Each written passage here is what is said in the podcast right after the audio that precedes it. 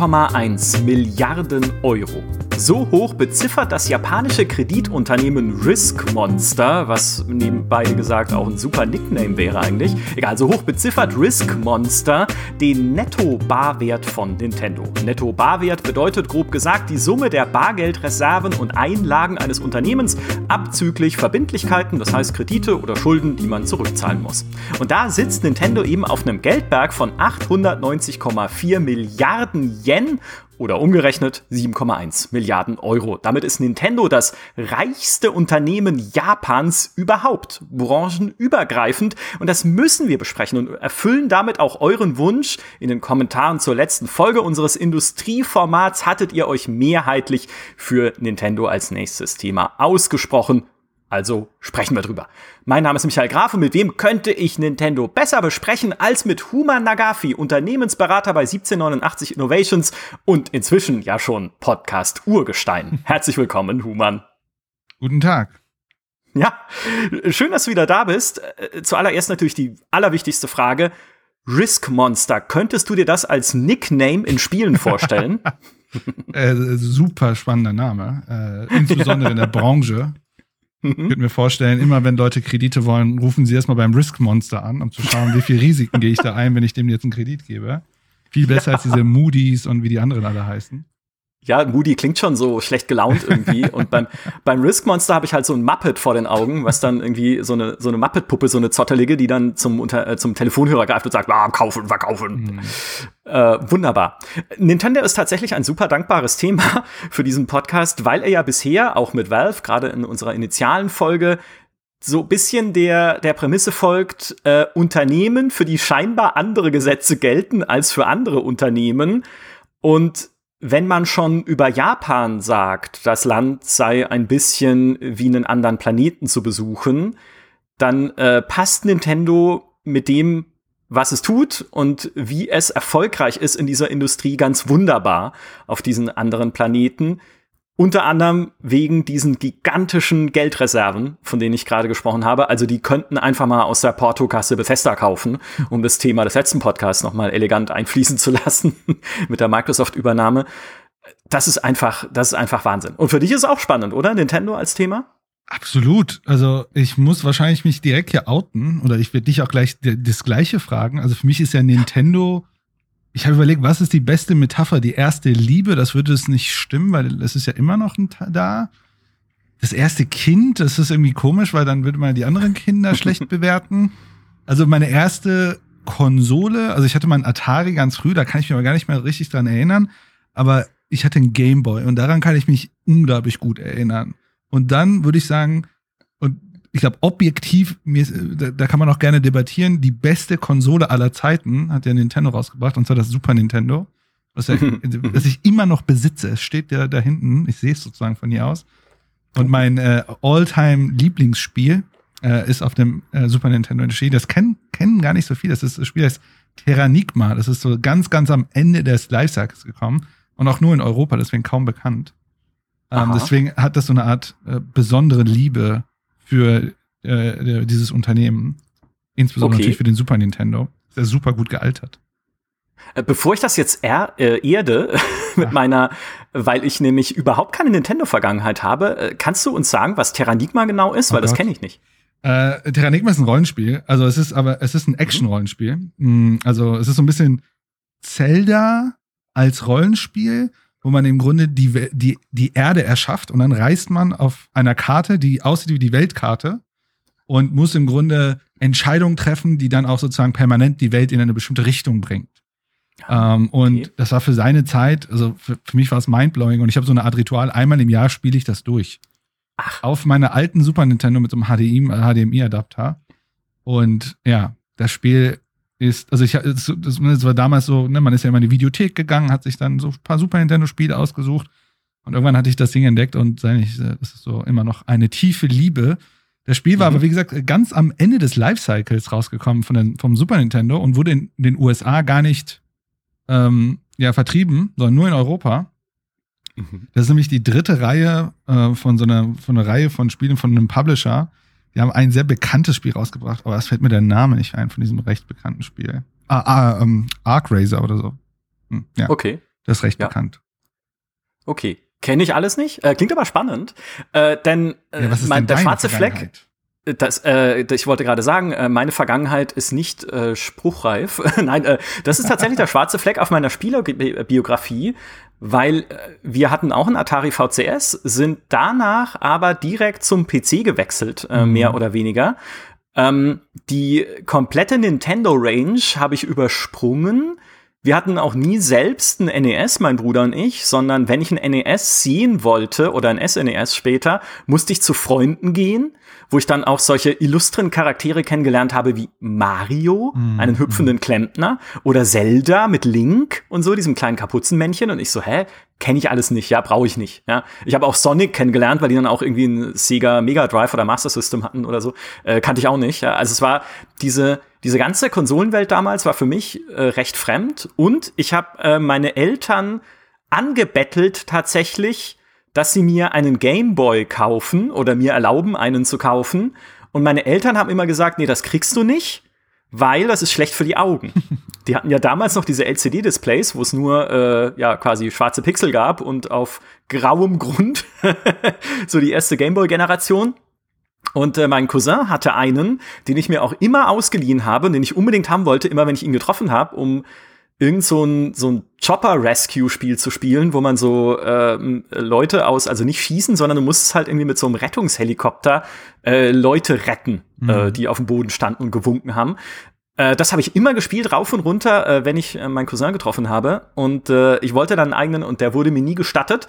Und so habe ich das eines der, der größten, die eine der größten Stärken, die Nintendo ja hat und eine der größten, der größten Pfünde in ihrem Arsenal sozusagen mhm. als Unternehmen, habe ich komplett übersprungen, nämlich diese, diese Marken, die einfach die Kindheit von so vielen Menschen mhm. geprägt haben. Mario, Zelda, äh, all die anderen, die ich nicht kenne. Ja, ich mein, Game Boy hat sich ja? 119 Millionen, also das alte Ding, ne, nicht die neuen, ja. hat sich 119 ja. Millionen Mal verkauft. Ich habe hier immer noch einen Game Boy rumliegen. Ähm, mhm. und vielleicht so ein bisschen, um das mal aufzu äh, äh, aufzubauen, also ich habe tatsächlich, äh, wie gesagt, mein erstes Ding war ein Game Boy, also das ganz alte, äh, so LCD, äh, dieses, na, dieses Monochrom-Ding oder grün, das grün Look aussehende Ding. Mhm. Dann hatte ich ein SNES und ich weiß noch ganz genau, das SNES habe ich damals mir auf dem Trödelmarkt mit meinem ersparten Taschengeld gekauft. Und ich hatte, ich hatte keine Ahnung, welches Spiel ich will, weil ich hatte gar keine Ahnung von der Line-Up und der Typ hat mir zwei Spiele angeboten, Mystic Quest und Zelda A Link to the Past. Und ich habe mhm. zufällig Zelda genommen. Damit war ich sehr zufrieden. Und so okay. war im Grunde mein Einstieg in, äh, in, diese, in diese Welt. Also Mario kannte ich schon vom Gameboy mit, ich habe mein erstes Spiel da war Super Mario Land 2.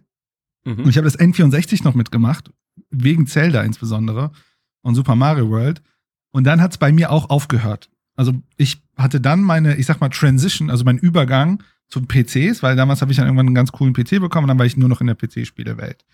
Mein mhm. Bruder aber hat weitergemacht. Mein Bruder hat danach jede Generation bis inklusive, darüber werden wir wahrscheinlich noch kurz sprechen, der Wii U, hat er jede ja. Generation äh, von Nintendo-Konsolen ähm, mitgemacht. Ich habe noch eine Nintendo 2DS gehabt. Die fand ich auch ganz cool.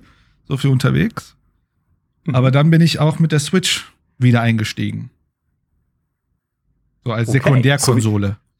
Wie, äh, wie so viele, mhm. ja, ähm, tatsächlich. Äh, meine erste Nintendo-Konsole, dann tatsächlich, die ich selbst besessen habe, war der Game Boy Advance. Ja. Äh, halt, äh, das war aber, glaube ich, schon 2005 oder so.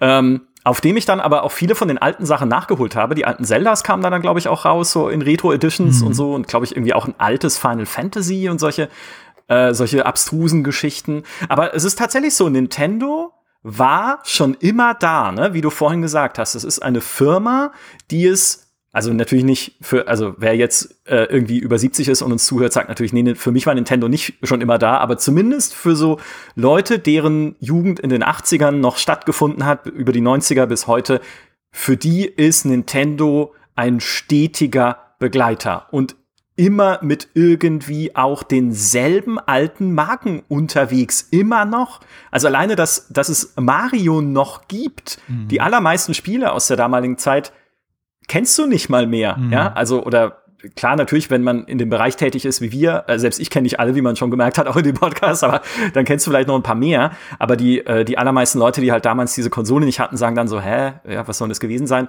Aber Mario, immer noch präsent, Zelda, immer noch präsent, wird immer noch fortgesetzt. Nicht alle Spiele mit diesen Marken sind gut. Also, ne, es gibt auch da solche und solche, aber es sind auch immer mal wieder sensationell gute dabei und äh, sensationell beliebte dann auch wieder. Und so also mein Gefühl zumindest ist, Nintendo schafft es irgendwie, so von Generation zu Generation immer wieder zu prägen und präsent zu bleiben mit dem, was sie tun. Und ich wüsste auch tatsächlich keine andere Firma, zumindest aus dem Zeitrahmen, also aus den 80ern, die das bis heute so konsequent hinkriegt. Mhm. Weil auch ein EA, das es ja schon sehr lange gibt, auch ein Activision, das natürlich schon, es schon sehr lange gibt, hatten auch immer so ihre Downtimes, wo du gesagt hast, EA, ja, die machen halt äh, FIFA und dann noch paar gepublished Spiele, die äh, keiner kennt, bis halt dann FIFA zu der Marke geworden ist, an der man irgendwie nicht mehr vorbeikommt. Und Activision war ja eigentlich jahrzehntelang eher so ein B-Publisher, bis sie dann Call of Duty gepublished ja, haben, reich geworden sind. genau, jetzt sind sie der Call of Duty Publisher, ja. Und noch ein paar andere Sachen, okay, Fairness halber. Aber das, äh, das ist tatsächlich, Nintendo ist irgendwie eine Firma, die sich gefühlt dank dieser wiederkehrenden Marken immer treu geblieben mhm. ist, die immer da war, die nie so in so einer Versenkung verschwunden ist wir haben bei der Wii U mal eine Zeit lang den Glauben verloren, dass sie noch wissen, was sie tun, ja. äh, den dann aber wiedergefunden mit der Switch und das ist einfach bemerkenswert. Also um, um dann mal so ein bisschen die Zahlen und so ein bisschen die Struktur aufzubauen. Also du hast jetzt gerade mal ein paar Franchise genannt und ich habe mal vorhin gebrainstormt. Also wirklich, das ist das, was ich mir aus dem Kopf runtergeschrieben habe, als ich mal zehn mhm. Minuten nachgedacht habe. Ich so, okay, es gibt Mario und Mario World, ne, alle diese Mario Action-Rollen, ne, Rollenspiele, diese Action-Adventure-Spiele, Adventure-Spiele, wo Mario rumrennt und so, ne? Oder Sidescroller und so, ne? Das ist sozusagen ein Riesending. Dann gibt es mhm. diese ganzen Mario-Sportspiele, ne? Fußball, Tennis ist gerade ganz cool auf der Switch. Hm, Mario Kart, Smash Bros, ja. Mario Party. Ne, da gibt's noch einen Haufen, die habe ich gerade, sind mir auf dem Brainstorm nicht eingefallen. Da habe ich mir geschrieben, okay, dann gibt's rein von Mario gibt's Auskopplung. Yoshi, Luigi, Wario, Donkey Kong, die haben alle eigene Spiellinien. Dann gibt's aus dem größeren Nintendo-Kreis, also von Nintendo selbst entwickelt, gibt's Animal Crossing, Pokémon, mhm. Pikmin, Metroid, Zelda, Star Fox, F-Zero, Kid Icarus, Nintendogs. Ähm, und dann sozusagen nicht von Nintendo selber, aber exklusiv für Nintendo hast du Kirby, Fire Emblem, Earthbound. Also, da sind ja richtig viele. Und ich ja, habe mir Metroid, mal, ja, ja, und ja. ich habe mir mal die, die, die, die, die, Liste der 50 erfolgreichsten Spiele angeguckt und mal geschaut, was ist von diesen 50, wie viele gehören Nintendo? Und 24 von den 50 erfolgreichsten Spiele sind Nintendo-Spiele. Äh, und also, ne, nur mal, äh, das erfolgreichste Nintendo-Spiel ist Wii Sports. Äh, und dann kommt das erste Super Mario, also wirklich das von den 80ern, 85 erschienene Super Mario. Und wenn man sich die Verkaufszahlen anguckt, also overall in dieser Liste der 50 erfolgreichsten Spiele sind so 1,8 Milliarden Verkäufe und Nintendo hat ungefähr 760 Millionen davon gemacht. Also nicht ganz die Hälfte, aber schon ein Riesenstück. Als Einzelunternehmen sind sie mit Abstand die erfolgreichsten in dieser Liste. Wahnsinn. Ja. Aber es, äh, man sieht halt, ihre Plattform ist ihre Plattform. Und mhm. sie sind auch wirklich, also sie sind halt nicht Plattformanbieter in dem Sinne, sondern auch Plattformbespieler. Äh, klingt jetzt komisch, aber äh, was ich meine ist, ne, also sie befüllen auch ihre eigene Plattform mit sehr vielen sehr guten, mhm. selbstentwickelten Geschichten, während Microsoft und Sony die jetzt ja vielleicht auch in diese Richtung mehr gehen wollen. Ja, deswegen hat ja Microsoft nicht umsonst auch in die Portokasse gegriffen und Bethesda gekauft, damit sie halt einfach plus vorher Obsidian plus diverse andere, damit sie halt einfach mehr eigene Studios haben, die qualitativ hochwertige Sachen für ihre Konsolen liefern. Und bei Nintendo ist es per se schon gegeben, mhm. weil du weißt, okay, wenn eine neue Nintendo-Konsole kommt, es kommen auf jeden Fall gute Spiele dafür raus, weil Nintendo sie selbst macht. Selbst für eine Wii U selbst ein Mario Kart auf einer Wii U, was ja dann später irgendwie eins zu eins quasi fast dasselbe, äh, oder im Prinzip dasselbe, ja, für, äh, für die Switch erschienen ist, ähm, selbst das war ja ein super Spiel. Die Hardware mhm. war halt dann nicht genau die, die man unbedingt gebraucht hat mit diesem zweiten Bildschirm. Ja. Aber du, du hast einfach in Nintendo dieses gelernte Grundvertrauen, naja, selbst wenn, selbst wenn niemand sonst von dieser Konsole Notiz nimmt, wie damals von der Dreamcast leider, die ja auch eine tolle Konsole war, also selbst wenn die irgendwie jetzt an der, an der Third-Party-Unterstützung kranken würde, wäre es oder würde es sich wahrscheinlich alleine schon lohnen, sich eine Nintendo-Konsole zuzulegen, weil die Nintendo-Spiele super sind. Mhm. Und das ist mal, also das muss man erstmal schaffen. Ja. ja. Ich würde mal eine Zahl noch ergänzen, die äh, würde ich noch, äh, will ich noch unbedingt noch reinwerfen. Ich habe eine, eine Statistik gefunden, der Over, also wie viele Konsolen hat Handheld plus äh, ähm, normale Konsole hat Nintendo bisher verkauft? Ich glaube, die Zahl ist ungefähr 760 Millionen Konsolen und Handhelds. Also wir reden, also ne, sowohl ihre Titel als auch ihre Konsolen scheinen gut anzukommen.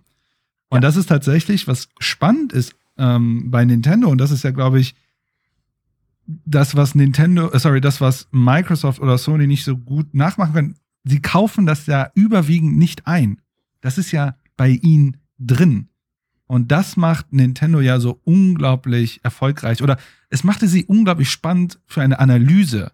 Weil mhm. irgendwie funktionieren sie ja anders. Die gehen ja nicht hin und kaufen sich ein Bethesda oder whatever, sondern die schaffen das ja, ein Ding nach dem anderen rauszuhauen. Teilweise ne, neue, neue Franchises, ne? so ein Animal Crossing ist, glaube ich, nicht so uralt. Aber sie schaffen es auch so uralte Franchises ja immer wieder unglaublich gut warm zu halten und, und neu. Also Breath of the Wild ist das bestverkaufteste Zelda-Spiel aller Zeiten. Ja. Und das Ding ist auch 85 ist der erste Teil rausgekommen von Zelda. Mhm. Aber das Spannende, oder beziehungsweise wenn ich mal so, so, so auf eine Aussage zurückgehe, die du gerade gesagt hast, ist, wenn ich 70 wäre, würde ich Nintendo nicht kennen. Diese Aussage ist natürlich nicht ganz korrekt. Denn für die, also das weiß ja fast jeder, und wenn nicht, dann hau ich das mal raus. Nintendo ist ja 120 Jahre alt. Stimmt. Gegründet 1889, im gleichen Jahr, als, das, als der Eiffelturm fertig wurde, äh, wurde Nintendo als, eine, als ein Kartenspielunternehmen gegründet. Und hat ja ganz viel durchgemacht. Und das ist ja, also man, wenn man sich so ein bisschen mit der, mit, mit der Wirtschaft und mit, dem, mit der Ökonomie von Japan in der Nachkriegszeit auseinandersetzt, wird man merken, da gab es verschiedene Phasen. Und einige Phasen waren so ökonomische Boomphasen. Da hat einfach, äh, sagen wir mal, Japan sehr viel profitiert von gewissen Gegebenheiten. Das macht keinen Sinn, dort auf Details einzugehen, weil das ist, glaube ich, recht kompliziert. Mhm. Aber Nintendo hat das mitgenommen und Nintendo war aber nie fokussiert auf ein Ding, sondern sie haben sich mit ganz viel ausprobiert. Und das erste, was ich allen Leuten empfehlen würde, ist mal zu googeln. Es gibt so eine Website, die heißt Before Mario. Hm. Und dort kann man sich, also, äh, ähm, also wie gesagt, äh, die haben sehr viel ausprobiert. Und die waren recht erfolgreich mit den Karten eine Weile, aber es gibt so eine Art Anekdote, wo der, ähm, der dritte, der dritte äh, CEO von, ähm, von, von Nintendo, jetzt muss ich tatsächlich mal auf meine Liste schauen, und ich mache mal den Disclaimer, ich entschuldige mich für alle falsch ausgesprochenen Namen. Ich persönlich weiß, wie ihr euch fühlt, aber ich versuch's mal. Mhm. Ähm, Hirochi Yamuchi, oh, ich hoffe, ich habe es richtig, Yamushi, Yamauchi, ja. Auf jeden Fall der äh, war wohl in den USA und hat sich so ein, äh, so, so ein Karten, so das damals weltweit größte Kartenspielunternehmen angeguckt und hat sich gewundert, wie schlecht ihre Büros ausgestattet sind. Hm. Und war dann so, okay, also wenn der Weltmarktführer so, so, also dem es so schlecht geht, was, in welchem Business sind wir eigentlich? Und dann gibt's eine zweite Anekdote, der war in Disneyland und war so begeistert von dem Franchises und von diesem Mediending, dass er zurückgekommen ist und gesagt hat, da müssen wir was machen. Und die waren recht erfolgreich mit ihren, mit ihren Kartenspiel und dass sie dann in den 60er Jahren ein sogenanntes IPO oder ein Börsen, also IPO steht für Initial Public Offering oder auf Deutsch Börsengang gewagt haben, das auch recht gut lief. Und dann hatten sie erstmal super viel Geld. Hm. Und dann haben sie erstmal experimentiert, was sie mit dem Geld machen. Und dann gibt's ja die Story, die haben das in keine Ahnung, in so ein Taxiunternehmen gesteckt, ist nicht gut gelaufen. Die haben äh, Rahmennudel gemacht, die haben äh, äh, hier so ähm, Fastfood-Kette und so eine Story gibt, die haben so eine Art Love-Hotel, also Love in Anführungsstrichen, so Stundenhotels für, mhm. ja, wenn man mal ein bisschen Zeit braucht mit jemand anderem. Mai. Gibt's, passiert. Ja, da, da standen Spielkonsolen, damit, damit man mal Koop spielen kann. Definitiv, ja, also, definitiv. Ja, und okay, cool. Ja. Die waren aber eigentlich recht erfolgreich mit ähm, mit Spielen. Und da gibt's eine ganz spannende Geschichte. Und zwar hatte der damalige ähm, Geschäftsführer jemanden eingestellt namens Gunipei Yokoi. Yakoi. Und ihn hat er eigentlich nur eingestellt, damit er die, das Fließband, das war so Massenproduktion der Karten und er sollte schauen, dass das Fließband-Ding läuft. Ne? Er sollte dort sogenanntes Maintenance, also dass das Ding funktioniert.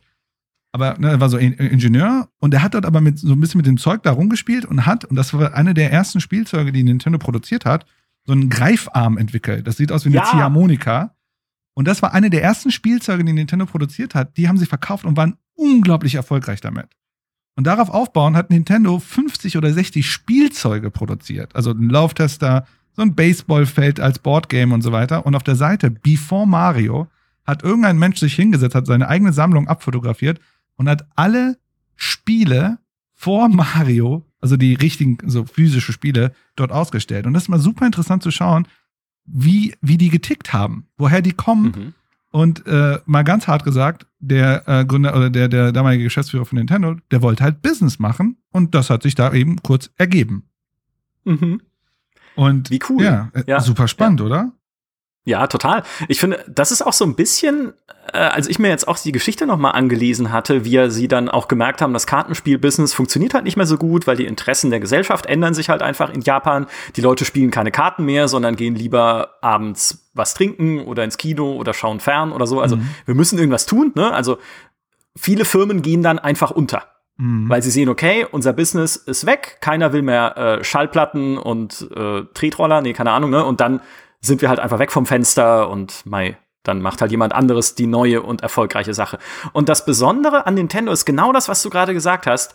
Sie erproben sich dann in anderen Feldern. Ja, das ist natürlich auch in absurden Feldern. Ja, diese Taxi-Geschichte, das Love Hotel war, vielleicht wäre es das auch gewesen, ja, wer weiß, vielleicht wäre es ja durch die. Decke gegangen. genau, aber da steckt halt schon für mich äh, auch ein bisschen das drin, was wir bei Valve schon besprochen hatten. Nämlich dieser, dieser Wille zum Experiment und dieser Wille, neue Dinge auszuprobieren mit den Brettspielen und dann halt auch mit dem, mit dem Spielzeug, mit dieser Teleskophand, die so legendär ist, dieser Greifzange. Erinnert mich ein bisschen an diese, es gibt ja auch diese, diese Greifdinger, mit denen man heute äh, Dinge hochheben kann, wenn man Rückenbeschwerden hat, beispielsweise für Senioren oder so. stimmt. Also das, äh, das begleitet uns immer noch sozusagen. Und sie haben ja dann auch diese, diese Strahlenkanone rausgebracht, also elektronisches Spielzeug, die im Prinzip so war wie eine Lightgun, also so Licht, ähm, Lichtreflexe im Prinzip verschossen hat, mit der man dann auf äh, Flaschen schießen konnte, die, wenn du deren Sensor getroffen hast, mit deiner Lichtkanone halt auseinandergehüpft sind. Einfach, dann hast du sie halt getroffen, also als Kinderspielzeug, äh, das sich sensationell viel verkauft hat. Und so haben sie ja dann gemerkt, okay, auch in elektronischem Spielzeug ist irgendwie Musik drin, bis dahin, dass sie dann in den 70ern ähm, sich die japanischen Vertriebsrechte gesichert haben an der Magnavox Odyssey, so der ersten kommerziell erfolgreichen Heimkonsole, auf deren Erfinder wir mal einen wundervollen äh, Nachruf äh, geschrieben hatten, auf den äh, Ralf Bär, inzwischen leider verstorben. Wahnsinnig sympathischer Mensch und sehr offener Mensch auch noch geblieben, lange Zeit halt über sein aktives Schaffen in der Industrie hinaus. Wahnsinnig kreativer Kopf und so, also ein toller Mensch. Und dessen Konsole hat halt Nintendo in Japan vertrieben und gemerkt, hey, Konsolen, ist ja eigentlich ein cooles Business. Und mal gucken, was wir da selber dann so machen können und womit wir dann selber da so rum experimentieren können. Und äh, diesen, diesen Spirit haben sie eigentlich bis heute. Ja. Ich glaube, was interessant ist, und ich- ich glaube, das wirst du vielleicht auch wiedererkennen, Jahrzehnte später, schon als sie damals Karten produziert haben, ähm, war das so, dass die Karten, also als in, als äh, hier ähm, Ende, de, äh, Ende des 18, ne, Ende 1800, Anfang äh, 20. Jahrhundert, ha, haben sich die Karten erst gut verkauft, als die Yakuza das für Glücksspiele und so weiter benutzt hat. Und das war sozusagen der erste, das erste Mal, wo die Welt richtig Aufwind bekommen haben, wo die angefangen haben, die Karten Massen zu produzieren. Aber als dann der, ähm, das muss ich mir meine Namenskarte hier ziehen, als dann der Hiroshi Yamu- Yamuchi dann das übernommen hat, und wir müssen auch mal gleich kurz über die Reihenfolge der Führungskräfte dort reden, aber das machen wir mal gleich. Als er das übernommen hat, hat er gesagt, hm, das Problem, was wir mit den Karten haben, ist, die- dieser Appeal, den es hat in der Gesellschaft, der ist negativ. Ne? Es ist Glücksspiel, es ist so Erwachsenenkram. Lass uns doch mal unsere Karten so produzieren, dass sie so dem üblichen Haushalt, die das sich angucken und damit was machen, spielen, dass sie hübsch aussehen. Und damals haben sie auch die Lizenzrechte von Disney übernommen, um auf ihren Karten Disney-Charaktere zu bauen. Und das zeigt sich schon damals so, so eine Art Philosophie, zu sagen, ey, wir wollen uns nicht so eine Art Chorgruppe nur widmen. sondern wie können wir das Ding einem breiteren Markt und auch äh, ne, Leuten das zugänglich machen, die das vielleicht noch abstoßen, in Anführungsstrichen. Und das haben sie gemacht und waren deswegen auch hoch erfolgreich mit ihren Karten und haben ja dann deswegen auch den Börsengang gemacht. Und diese, diese Philosophie, dieses, ey, wie können wir den Leuten Spaß geben und wie mhm. können wir denen Zugang geben zu unseren Sachen, die hat sich ja bis heute durchgezogen. Ja, mhm. ja, stimmt. Tatsächlich. Also ja, auch gerade mit sowas wie der Wie, ne? Also wie kannst du eine andere Art von Spaß zu den Leuten bringen, von der sie vielleicht noch gar nicht wussten, dass sie sie haben möchten, mit der ganzen Bewegungssteuerung und so. Definitiv, ja. Also ja. das haben sie sich einfach diesen, das, oh, das ist ja auch, also ich meine, du bist da der größere Experte logischerweise äh, als ich, äh, aber vielen Unternehmen, glaube ich, gelingt es nicht, sich so einen alten Spirit über so viele Jahrzehnte zu bewahren, weil mhm. irgendwann wird man ja dann auch bräsig in dem, was man tut. Also sie hätten ja dann auch in den 70ern sagen können, ja, aber unser elektronisches Spielzeug verkauft sich doch. Ja, hier die Lightgun, es ja. läuft doch. Ja, was brauchen wir denn jetzt schon wieder was Neues? Aber nein, stattdessen setzt sich dann äh, jemand hin und sagt, und in dem Fall nicht irgendjemand, sondern der Geschäftsführer und sagt, Freunde, das Videospielkonsolen-Business habe ich mir gerade angeguckt und da ist Musik drin. Lasst uns da bitte was machen mhm. und da reingehen.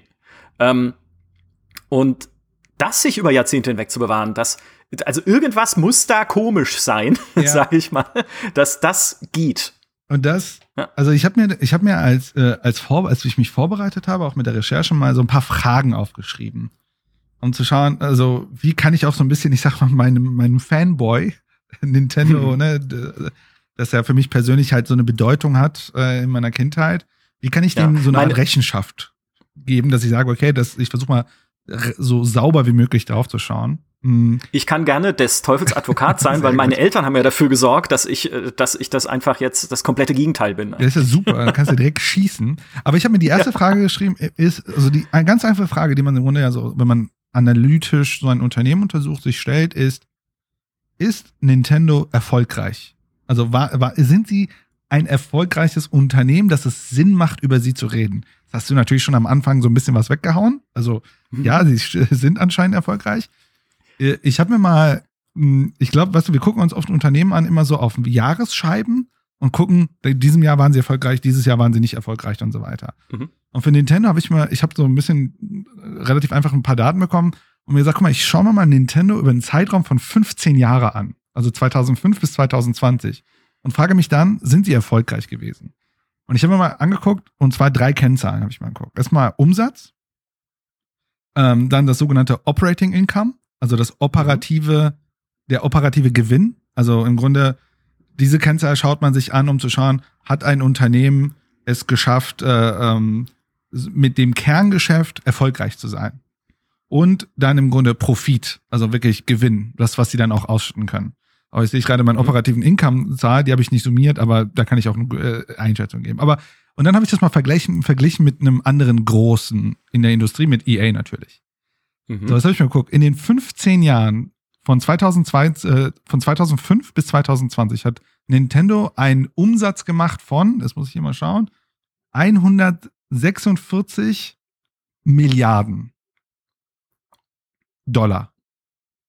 Ja. So. Viel Geld. Viel ja. Geld. EA hat im gleichen Zeitraum 65 Milliarden gemacht. Das heißt, waren schon deutlich stärker als EA, obwohl sie 4000 Mitarbeiter, 1000 weniger Mitarbeiter haben. Und die haben einen Profit, also ein Profit, also sozusagen nach Kosten und allem Möglichen, von ungefähr 18 Milliarden gemacht in 15 Jahren. Auch mhm. gut. Ja, wieder GameStar Podcast ungefähr. Wieder okay, GameStar. Soweit, ja. EA hat in dem gleichen Zeitraum 6,6 Milliarden Gewinn gemacht. Mhm. Dazu muss man sagen, was super interessant ist, wenn man sich da anguckt, äh, da, da waren ja ein paar Krisen, insbesondere die Finanzkrise in 2008, wo zum Beispiel EA dort richtig hart Verluste gemacht hat. Nintendo hat in dem Jahr Boomjahre gehabt. Sind da hm. super gut durchgerutscht. Also ich glaube, das ist, wenn man sich so ein bisschen, und man muss noch sagen, die Marge von Nintendo ist auch außerordentlich gut. Also die Marge ist das Operating Income. Weil wenn ich die Marge vergleiche mit zum Beispiel Sony, ist deren Marge niedriger als die von Nintendo. Also Nintendo mhm. hat eine deutlich äh, bessere Marge, also sozusagen was vom Umsatz übrig bleibt, als es mhm. vielleicht, äh, als es ein, ähm, ähm, als es ein Sony hat mit PlayStation. Also Sony hat, glaube ich, 2019 haben sie eine Marge gehabt, also ein Operating Income von 2,2 Milliarden, wo Nintendo, das muss ich mal ein bisschen hier schauen, wo Nintendo 3,2 Milliarden hatte. Dabei mhm. hatte aber Sony deutlich mehr Umsatz. Das bedeutet, Sony macht mehr Umsatz, aber bei Nintendo bleibt mehr Geld hängen. Ne? Ja. Macht ja auch mal Sinn, weil die verkaufen mehr Hardware und von den Spielen bekommen sie eine Prozentale und die verkaufen Hardware und Teil der Umsätze bei den Spielen bleiben ja direkt bei denen. Ja. Also können wir sagen, Nintendo ist erfolgreich und zwar außergewöhnlich erfolgreich. Also diese Prämisse ja. können wir ziehen. Und dann stellt sich Da würde ich äh, auch ohne Fanboy-Brille sagen, ich glaube, das stimmt. ich habe einen Haufen Zahlen, die wir gerne durchgehen können. Aber Unbedingt. Also objektiv gesagt können wir sagen, Nintendo ist über einen langen Zeitraum kontinuierlich erfolgreich und zwar besser als die Wettbewerber. Die mhm. große Frage, die sich stellt, und die hast du ja auch schon mehr oder weniger gestellt, ist, warum sind sie die Ausnahme? Bei Valve hatten wir ja die Antwort, ja, Valve ist, hat, ist diese Ausnahme, weil sie eine Organisationsstruktur haben, die ihnen erlaubt, unglaublich innovativ zu sein. Ja. Diese Aussage können wir aber nicht bei Nintendo treffen. Mhm. Denn Nintendo ist eigentlich das Gegenteil von Valve, was Organisationsstruktur angeht. Ist eigentlich eher sehr klassisch, hierarchisch aufgebaut. Mhm. Das heißt, wenn wir jetzt nicht sagen können, okay, aber die sind unglaublich innovativ, was wir uns dann natürlich anschauen können, sind sozusagen die Menschen, die dort innovativ sind. Und tatsächlich, wenn man sich anguckt, und die Liste der Namen sind lang und für jemanden wie mich jetzt nicht so einfach auszusprechen, aber äh, da sind unglaublich viele Leute drin, die anscheinend auch über einen langen Zeitraum dort geblieben sind. Und dann habe ich mir angeschaut, das durchschnittliche Alter eines Mitarbeiters, also durchschnittliche Mitarbeiterzugehörigkeitsalter, ist bei ähm, Nintendo ungefähr 14 Jahre. Das ist wirklich hoch. Also an äh, Vertriebszugehör äh, äh, Betriebszugehörigkeit, genau. nicht äh, Lebensalter nein, nein, in dem Fall. Ich hatte nämlich erst so, was, die sind 14 Nein, nein, nein, nein. Also 14 ja, Jahre, Wahnsinn. 14 Jahre Sehr ist der durchschnittliche ja. Mitarbeiter bei Nintendo dabei. Die Leute beschweren sich, dass sie halt nicht so viel hochkommen. Ne? Die Promotion ist nicht so gut, aber wenn Leute 14 Jahre da sind, gibt es halt auch nicht so viel Dynamik. Mhm. Also anscheinend ist es eine Firma, da gehen die Leute rein und bleiben sehr lange. Und ich glaube, was bei Nintendo wirklich spannend ist, und das ist sozusagen meine These, die ich jetzt einfach in den Raum stelle, warum ich glaube, dass sie die Wettbewerber outperformen, ist, Nintendo ist ein börsennotiertes Unternehmen, ist aber lange Zeit und wahrscheinlich, ich weiß nicht, ob bis heute immer noch, aber bis zu 2015 könnte man das ungefähr sagen.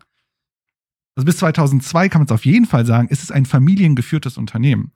Und da ja. kann man uns Statistiken anschauen, dass familiengeführte Unternehmen deutlich börsennotierte Unternehmen outperformen. Aha. Und das würde bei Nintendo absolut Sinn machen, weil du als familiengeführtes Unternehmen ganz andere Entscheidungen, ganz langfristigere Entscheidungen triffst, als wenn du im Grunde ein börsennotiertes Unternehmen bist, wo du im Grunde die ganze Zeit deinen Shareholdern sozusagen Rechenschaft leiten, dann bist du Manager, du wirst eingestellt, dann hast du deine Verträge und dann machst du deinen Managerjob und versuchst im Grunde dich so eine Art, ne, so, so gut wie möglich zu positionieren, dass du deine Boni kriegst. Und Nintendo war ja konsequent nicht so. Denn der Gründer von Nintendo, der das 1889 äh, gegründet hat, hat das ganze Ding seinem, ähm, seinem Schwiegersohn übergeben, der dann auch seinen Nachnamen übernommen hat. Er hat ihn sogar adoptiert, aber äh, other mhm. stories. Und dann hat der Schwiegersohn das übernehmen, übernommen und dann nach dem Schwiegersohn, das war dann Ende 1949, hat der Schwiegersohn das abgegeben an seinem Enkel, der dann dieser große ähm, Hiroshi Yamauchi, Yamauchi ist, der das dann bis 2001 geführt hat. Also von 49 bis 2001 war der Ur-Urenkel des Gründers, der CEO dieser Firma. Mhm. Und der trifft halt auch einfach andere Entscheidungen. Der, der tickt auch ganz anders. Der, ihm ist das Überleben der Firma wichtiger, als zu sagen, ich bin ein guter Manager oder ein guter CEO. Und über ihn muss man noch dazu sagen, er war ja kein großer Game-Liebhaber. Ja. Also man hat über ihn gesagt, er hat fast gar nicht Videospiele gespielt. Für ihn war das ein Business und äh, die Leute sollten halt ihren Job machen der Nachfolger von ihm, 2000, mhm. der 2002 kam, Satoru Iwata, der war, glaube ich, sehr stark mit Nintendo verbunden. Für ihn war Nintendo, glaube ich, ein sehr wichtiges Unternehmen. Der hat immer gesagt, er ist Gamer äh, by Heart. Und er hat im Grunde diese Philosophie weitergeführt, dass im Grunde ne, die Firma ist wichtiger. Das zeigt sich bei Iwata mal ganz spannend als die Wii U rauskam und das Unternehmen so einen Schlag bekommen hat, also in den Jahren, wo die Wii U rauskam, hat Nintendo harte Verluste gemacht. Ähm, hatte zum Beispiel sein Gehalt halbiert, damit er keine Menschen entlassen muss. Also zeigt es sich, wie wichtig ihm das Unternehmen ist, versus ich bin ein Manager und habe hab Grunde meine Zielvereinbarung. Und da wäre direkt die Frage, hast du, hast du also in deiner Phase mitbekommen, wie Nintendo dann so tickt? Ich meine, du bist ja mehr Insider als ich. Ähm, wenig, also es, man kann, ich sag mal, Nintendo ist ein sehr strenges Unternehmen, wie es viele japanische Unternehmen sind, äh, und ein sehr unkommunikatives Unternehmen, ähm, weil man kann schwer in sie hineinschauen, man kann schwer nur mit ihnen reden.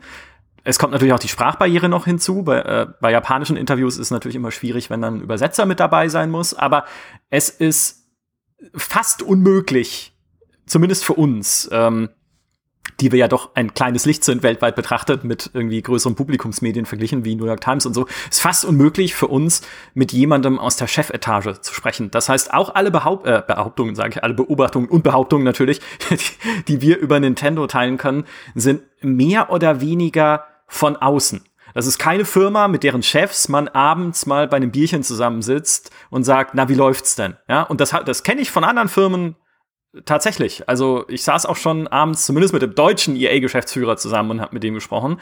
Aber Nintendo ist sehr reserviert, mhm. sage ich mal. Wie gesagt, ist nicht ungewöhnlich, glaube ich, äh, für Firmen in Japan. Sie sind ja auch sehr hierarchisch. Man ist sehr darauf bedacht, natürlich auch nichts Falsches zu sagen oder nichts zu sagen, was dir irgendwie äh, als nicht firmenkonform ausgelegt werden kann oder so.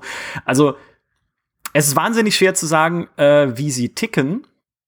Was wir aber, oder was ich eine sehr bemerkenswerte Beobachtung finde, eine sehr nachvollziehbare ist, die du gerade gemacht hast, nämlich dieses familiäre und sehr der Firma verbundene, weil das würde ich zumindest auch in meinem Eindruck von außen sehr unterstreichen. Weil das ist einer, den man oft hatte beispielsweise auch, wenn Satoru Iwata irgendwo aufgetreten ist in so einem Nintendo Direct, also in einem Livestream mhm. oder einem aufgezeichneten Video, ist ja 2015 leider verstorben. Ähm, aber du hattest, natürlich waren das, ich sag mal, für äh, Spieleindustrieverhältnisse auch zum Teil sehr, sehr steife Videos, weil dann er und andere Nintendo-Entscheider da in Anzügen auftreten und sich verbeugen und ähm, ja, grundsätzlich halt einfach einen anderen Eindruck machen, als wenn EA irgendwie einen schreienden Influencer engagiert, der dann äh, bei der E3 äh, rausbrüllt, einfach was an neuen EA-Spielen kommt und wie awesome es ist. Ja, also Nintendo hat da einfach einen anderen Stil. Aber du hast, du hast immer gemerkt, diese Leute, und es ist ja auch sehr ungewöhnlich, dass ein CEO tatsächlich persönlich auftritt in so einem Video. Diese Leute identifizieren sich mit dem, was sie tun mhm. und haben auf ihre reservierte Art eine Leidenschaft für das, was sie tun.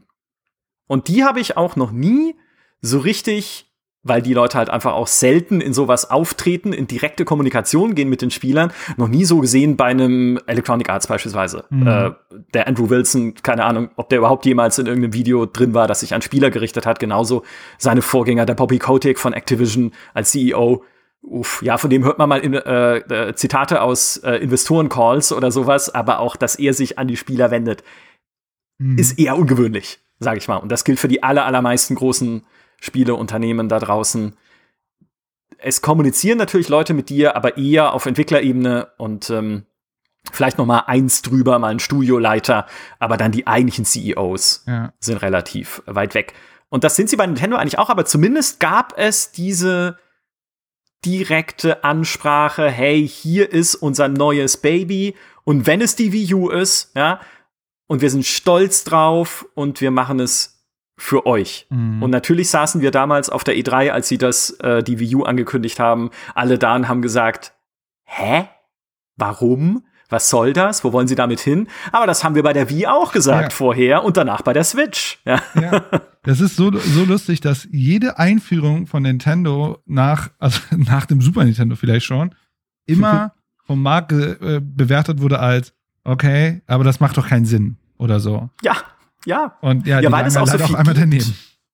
Ja. ja, aber weil es halt auch einfach so viel gibt, was Nintendo gemacht hat, was keinen Sinn ergibt. Also es, man muss ja nur mal so in die, in die Riege der verschollenen Nintendo-Produkte schauen. Ein paar davon kennt man auch noch, weil sie einfach so kurios sind, dass sie äh, schon zu so ja. zu Kult geworden sind Virtual eigentlich. Boy. Genau, der Virtual Handschuh. Boy, einer davon. Ja, ja äh, genau, Virtual Boy 1995 erschienen, dieses Virtual Reality Set mit, mit LCD-Bildschirmen, was im Prinzip eine, eine Rot-Schwarz-Grafik hatte, weil rote so LEDs drin verbaut wurden und damit so einem Spiegel, der so hin und her flitzt, äh, in Bewegung versetzt mit dem, also, also ich weiß nicht genau, wie das technisch funktioniert, auf jeden Fall. Also eine sehr simple Technik, super unscharfes Bild, aber sie haben halt gesagt, okay, das bringen wir raus. Also wir, wir expandieren nicht damit, sondern wir bringen es auf den Markt für Endkunden, ja, und ähm, wollen das einfach mal ausprobieren. Genauso vorher der Handschuh, der Power Glove Ach, Power 1989. Glove. Genau, ja, so hieß der. Im Prinzip ein, ein Sensorhandschuh, mit dem du Bewegungen deiner Hand in Spiele übertragen kannst, was nicht nur sensationell unpräzise ist, also das Ding erkennt halt nichts, mehr oder weniger. Es gab auch nur zwei Spiele, in denen es funktioniert. Dann haben sie gemerkt, okay, es funktioniert nicht, komm, lass uns was anderes machen. Und mein aller, allerliebstes NES-Zubehör, der, der Rob, also ah. ROB, der Robotic Operating Buddy, sozusagen ein Roboter-Mitspieler für das NES, der auch zu Kult geworden ist, heute glaube ich noch als Charakter auch spielbar ist in, in Smash Brothers. Mhm und das war eine, im Prinzip so eine, ja, so eine Roboterfigur, der man mit speziellen Greifarmen ein Gamepad in die Hand geben konnte oder die auch andere Sachen halt äh, in die Hand nehmen konnte, um dann vom Fernseher, von deinem Röhrenmonitor Signale zu kriegen durch Lichtblitze, äh, was sie jetzt mit diesem Gamepad tun soll, um dann so zu tun, als wäre das halt ein zweiter Spieler, der beim NES neben dir sitzt und mitspielt. Äh, auch da gab es nur zwei Spiele, die das überhaupt genutzt haben. Und der ist dann auch, ich glaube, nach zwei Jahren klammheimlich wieder vom Markt verschwunden. Aber da siehst du halt, mhm. was die alles ausprobieren. Und das macht für mich dieses, dieses, dieses Gehen einer, eines Spielwarenherstellers einfach so sichtbar, weil exakt so funktionieren ja Spielwarenunternehmen. Äh, kleine Anekdote vielleicht, ein Kollege und ich, der, der Holger, waren letztes Jahr 2019 auf der Spielwarenmesse in Nürnberg weil wir einfach gesagt haben, wir wollen uns das mal anschauen. Wir finden das Geschäft ja grundsätzlich, es hat ja auch ein paar äh, Überschneidungen mit unserem und wir wollen mal gucken, was da eigentlich hier so, ähm, was da gerade angesagt ist. Und dann läufst du da durch diese Marktgänge und siehst einfach unglaublich viel kreative Ideen, die ausgestellt werden äh, von Leuten, die natürlich auch Industriepartner suchen, mit irgendwie Puzzles und äh, kinetischer Sand war da irgendwie gerade total groß angesagt. Also ich weiß nicht, ob das heute noch jemand interessiert, kinetischer Sand, aber das war irgendwie das, der große Trend der Messe. Und äh, da drüben kannst du irgendwie Holzfiguren sägen und dann äh, kannst du da irgendwie noch komplett andere Sachen mit Schleim und sonst. Also auf jeden Fall ein, ein buntes Sammelsurium an Spielzeug, wie ja Spielzeug auch sein soll. Vielfältig, kreativ und einfach, ja, halt irgendwie äh, ein bunter Markt. Mhm. Und der, ich glaube, Nintendo als, als Unternehmen hat sehr ähnlich funktioniert. Sie haben sich einfach überlegt, okay, welche kreative, coole Idee können wir als nächstes haben? Sie sind dann halt noch den recht, finde ich, dann wieder ungewöhnlichen Schritt gegangen, diese Idee nicht nur zu haben, sondern sie auch umzusetzen und auf den Markt zu bringen. Mhm.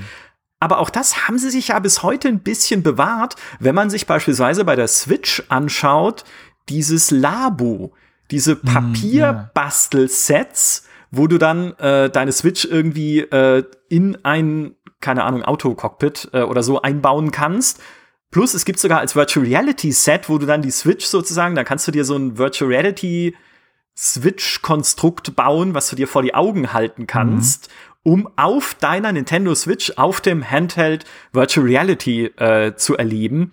Und auch da würdest du ja normalerweise als Firma sagen, Wieso? Mhm. Ja, wir haben mit der Switch ein gut funktionierendes Produkt, das gut so läuft, wie es ist.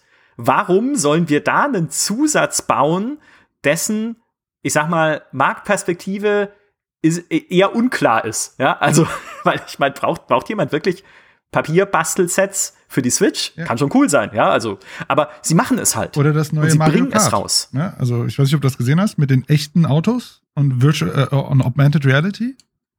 Das habe ich noch nicht gesehen. Nicht dein Ernst. Das ist auf eurer Website, GameStar. Ja, aber ich lese, die lese ich doch nicht mehr.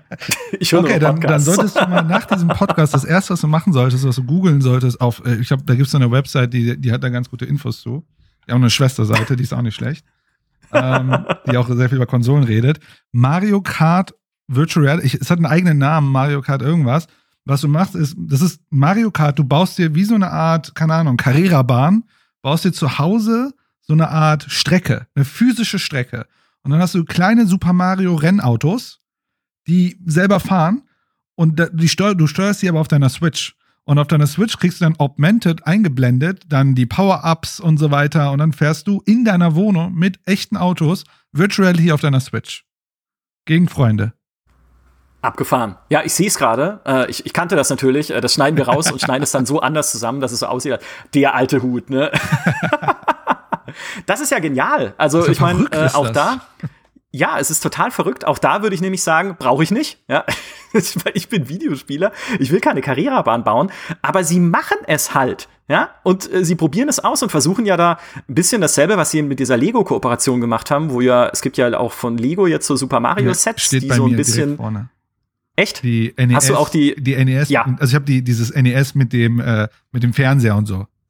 Das habe ich meiner ja. Frau zusammengebaut. Das, das ist so Nostalgie gewesen. Und damit kannst du ja auch ein bisschen spielen. Da kannst du ja auch unterschiedliche äh, kleine Sachen auf den Bildschirm äh, packen. Jetzt äh, kleine eingeschobene Anekdote. Ich war tatsächlich an dem Tag, als das NES rausgekommen ist, im Lego Store gleich morgens, aber um mir einen Star Wars AT-AT zu kaufen, der auch am selben Tag rausgekommen ist.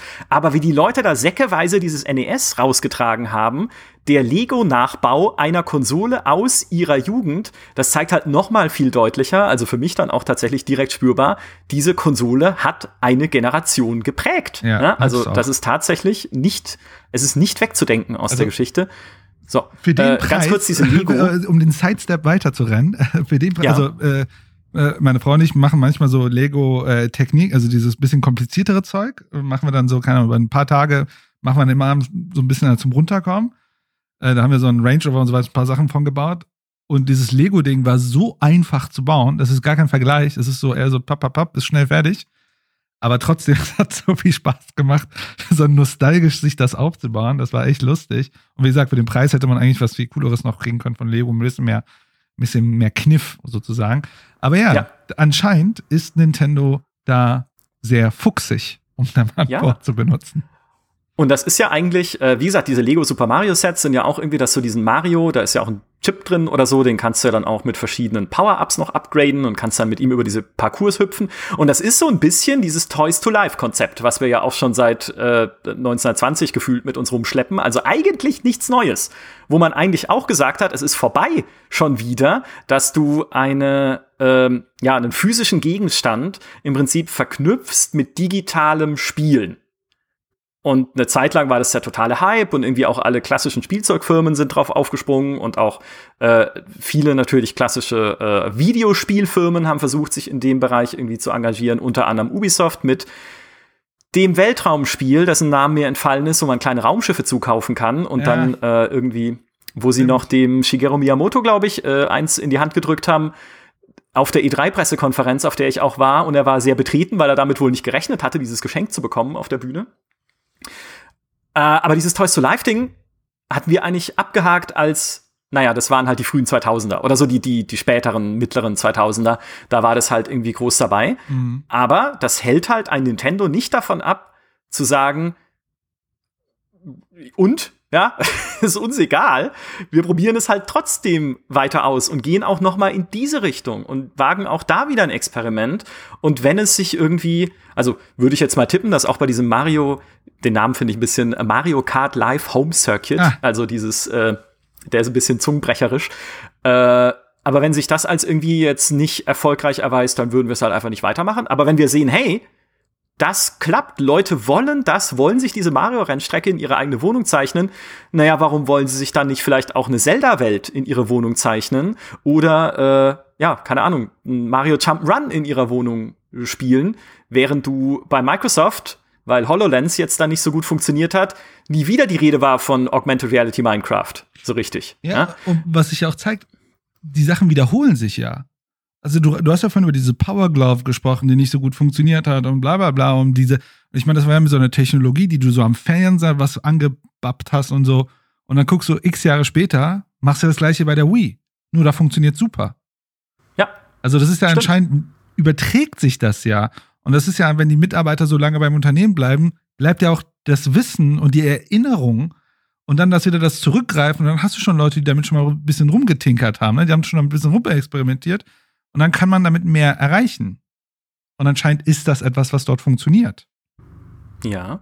Das finde ich ist ein sehr, sehr cleverer Gedanke, weil sie, auch wenn die Sachen damals nicht erfolgreich waren, sowas wie der Virtual Boy und so, natürlich dann bis heute auf diesen Erfahrungsschatz zurückgreifen können aus der damaligen mhm. Zeit und noch Leute haben, die vielleicht dafür brennen, nach wie vor auch in die Richtung zu gehen und da eine Leidenschaft haben zu sagen, okay, damals hat es nicht funktioniert, weil LCD-Bildschirme in der VR-Brille, es kann nicht gehen. Ja. ja. Aber lasst es uns doch vielleicht, wenn die Technologie reif ist und in, vielleicht muss es ja auch nicht Virtual Reality sein, sondern in dem Fall Augmented Reality, lasst es uns doch einfach noch mal ausprobieren und noch mal richtig ja. machen jetzt mit den technologischen Fortschritten, die es gab und die Wii perfekt, ja, die Wii ist das beste Beispiel dafür. Aber weißt du, ich, ja. ich habe mich nicht damit zufrieden gegeben, ähm, zu sagen, okay, das ist wie ein familiengeführtes Unternehmen, deswegen ticken die anders, denn ich muss echt sagen, was super spannend ist, ist wie zum Beispiel, wie sie auf Presse, äh, auf so Investoren-Pressekonferenzen sind. Die sind da sehr zurückhaltend. Andauernd auf Investorenkonferenzen beschweren sich die, äh, die, die, ne, die Analysten und so weiter, dass die sollen noch mehr sagen. Die sollen uns doch mal sagen, was in ihrer Pipeline ist. Und es wird, die werden immer abgestraft von den Investoren, dass die nicht genug Informationen geben. Äh, mhm. Und aber das ist denen einfach egal, weil ihnen die Investoren ganz hart gesagt, ist ihnen egal. Ihnen ist die Legacy des Unternehmens viel wichtiger. Dazu müssen wir gleich so ein bisschen nochmal ins Detail gehen. Wie prägt sich das aus? Aber um mal einen Schritt wieder oder 17 Schritte mal kurz äh, zur Seite zu springen. Hm, du hast ja vorhin über äh, Iwata äh, mhm. gesprochen. Und das, ich habe auch diese Nintendo Direct Dinger gesehen und das war auch sehr, ne, das sieht so ein bisschen cheesy aus, aber irgendwie lustig. Ja. Aber das war ja dann nochmal eine ganz andere Welt, wenn man sich anguckt, wie der Vorgänger Yamauchi da war. Ne? Der war ja sehr verschlossen. Der, der hat auch mal erzählt, also die Leute sind bei Nintendo reingegangen und das sah aus wie so ein ganz normales Bürogebäude. Es gibt so alte Bilder aus den 80ern, wo du Shigeru Miyamoto siehst, die haben alle Anzüge und Krawatten an bei, bei dem, beim ja, Spieledesign, genau. wo du denkst so, what, what, was ist denn hier los? So, ich dachte, mhm. Spieleentwickler, der sieht aus wie Analysten bei einer Bank. und er hatte auch mal gesagt, ey, Gaming ist mir egal, wir machen hier Business. Und ich glaube, so, das war schon so eine Philosophie, die, wo auch sehr viele sagen, er war sehr hart. Und wenn man sich einmal die 80er, 90er anguckt, war Nintendo auch wirklich hart zu seinen Businesspartnern. Also Nintendo hat ja in den Ende 80ern, Anfang 90ern den Markt dominiert. Man mhm. munkelt zwischen 90 und 95 Prozent Marktanteil. Das ist ja Hardcore-Monopolstellung. Und die haben ja sozusagen den, den äh, Development Studios diktiert, was auf ihrer Konsole kommt. Die hatten so diesen Lockout-Chip, ne, wo im Grunde man diese, diese Cartridges brauchte und so einen Chip drin, um zu produzieren. Und es gab mal so einen äh, Chipmangel und hat erstmal Nintendo sich selber so viele Chips gegeben, wie sie brauchen und dann anderen Leuten, anderen Developern gesagt, ja, hier, ihr kriegt alle nur 100.000. Und wenn da sich einer beschwert hat, haben wir gesagt, ah, okay, dann kriegst du 90.000, äh, wenn du dich beschwerst. Also die mhm. waren ja wirklich hart und auch, auch was, was mit der IP angeht und, und äh, Leute vor Gericht zerren. Äh, die haben ein super Anwaltsteam und ich glaube, Nintendo ja. ist gleichzeitig auch unglaublich hart mit seiner Außenwelt, was natürlich die Frage so ein bisschen mit sich bringt, wie könnt, also wenn es so hart hierarchisch war, so, so unglaublich, mh, hm, ich benutze mal das Wort autokratisch war. Ne? Es, so, ich habe mal in einem Artikel gelesen, alle wollen dem CEO gefallen. So, alle wollen, das ist so ein bisschen so patriarchisch schon. Ne? Jeder will mhm. dem Vater gefallen. Ne? Und man muss sagen, es gibt, äh, es gibt in der, in der, in der ökonomischen Sozialforschung gibt es so, so Konzepte. Ein Konzept ist sozusagen ein Modell von Hofstede, was im Grunde sich verschiedene Kulturpräferenzen anguckt von verschiedenen äh, äh, Ländern und Regionen. Und da gibt es so ein, für Japan gibt es auch so eine Kulturpräferenz. Und da steht zum Beispiel in einem, äh, einem Abschnitt steht drin, in Japan ist die Kultur das Wichtigste, also Nummer eins ist Staat, Nummer zwei ist Firma, Nummer drei ist Familie. Das ist mhm. sozusagen die hm. Hierarchie Krass. In, China, äh, in, sorry, in Japan. Und das spiegelt sich ja auch da drin wieder, weil du bei allen CEOs, die bei Nintendo drin waren, sagen, sie denken nur an Nintendo. Sie müssen, sie tun alles für diese Firma. Ja. Aber dann ist doch die Frage, wie, wie kann so viel Kreativität aus so einem autokratischen Laden kommen, der ne, das Gegenteil von Valve ist, was Innovation in ihrem Blut hat, in ihrer DNA, in ihrer Struktur hat und die eigentlich das gar nicht haben? Das ist eine gute Frage und ich muss an Apple denken. Natürlich, hm. weil auch Apple war ja unter Steve Jobs ein sehr autokratisch geführtes Unternehmen, ja. wo man ja auch von diesem Shithead äh, Hero Rollercoaster hört. Ne? Also wenn er dir wohlgesonnen war, warst du der Held und äh, wenn er dir nicht wohlgesonnen war, dann hat er dich halt im Aufzug zusammengefaltet. Also auch ein sehr strenger, sehr äh, unkollegialer Chef, ähm, der aber es geschafft hat, indem er sich die richtigen Leute gesucht hat mit den richtigen Ideen, halt für Apple jetzt, aus Apple-Sicht gesprochen, neue Produkte einzuführen und Dinge zu revolutionieren, dann mit dem iPhone, mit dem Smartphone, mit dem iPad, mit all dem, was sie halt einfach getan haben, was sie zu so einer unglaublich reichen Firma auch gemacht hat. Und ich weiß nicht, ich kann in Nintendo nicht reingucken, aber vielleicht wäre meine Theorie einfach, naja, wenn der auch da der Geschäftsführer gesagt hat, naja, dieser Markt oder all diese, diese neuen Märkte, die es gibt, die sich hier entwickelt haben seit 1949, und das dürften nicht wenige gewesen sein, das sind nicht mehr meine. Mhm. Weil ich bin mit anderen Dingen aufgewachsen, ich kenne andere Sachen, also was, ich muss mich hier eigentlich ins, ich sag mal, ins Tagesgeschäft, so ins operative Geschäft kann ich mich gar nicht mehr einmischen, weil kein Plan. So, aber ich kann mir natürlich junge, dynamische äh, Leute suchen, die exakt die Leidenschaft haben für diese Bereiche und natürlich auch das Fachwissen, um die voranzubringen. Und so halt entsprechend meine Firma bestücken mit denen, die mich in dem, ja, also in den Bereichen, die wir dann halt irgendwie für wichtig halten, äh, nach vorne bringen und uns da zu einem coolen und dann doch innovativen Unternehmen machen. Mhm ohne aber, dass äh, erstens ich irgendwas innovieren muss und dass diese Innovation ja auch nicht unbedingt von unten, so wie bei Valve, aus dem Drei-Mann-Team, das sich an der Kaffeemaschine versammelt, kommt, sondern gelenkt wird von den Führungskräften. Und Iwata ist ja das beste Beispiel. Mhm. Also er ist ja derjenige, ja so, da, so kolportiert man es zumindest, der angestoßen hat, dass sowas wie die Wii entwickelt wird und auch das Nintendo DS, was ja auch eingeschlagen ist einfach ja. als so eine Zwei-Bildschirm-Konsole. Die DS ist ja eine der meistverkauftesten Konsolen. Also die ist ja, ja. hart, also glaube ich 160 ja. Milliard, Millionen Stück. Ja, ich hätte sie nicht gekriegt, äh, wenn meine Eltern noch hätten entscheiden dürfen, aber dürfen sie nicht. Deswegen habe ich sie mir einfach gekauft. Haha. So, Ganz so läuft's nämlich hier. jetzt hier. Eltern, genau. Spätpubertäre Trotzreaktion, einfach das Nintendo DS gekauft. Äh, nee, fantastische Konsole natürlich auch einfach. Mhm. So. Und wenn du dann, wenn du gezielt halt dir die Leute suchst, die das dann wiederum halt tatsächlich hierarchisch vorantreiben und so diese Innovation von oben in dieses Unternehmen bringen, warum nicht? Mhm. Ja, also kann auch funktionieren. Ja, ich glaube, Iwata ähm, ist eine Ausnahme, was CEOs angeht und Führungskräfte. Also es gibt ja so Stories, er war Führungskraft und er ist ja, also ist ja Engineer, ne? Also er kommt ja aus der, aus der Programmierung. Und er hat ja sogar als Führungskraft noch Bugfixes gemacht und, und Playtestings gemacht und also, also wirklich hingesetzt, dass die Dinger geschippt werden.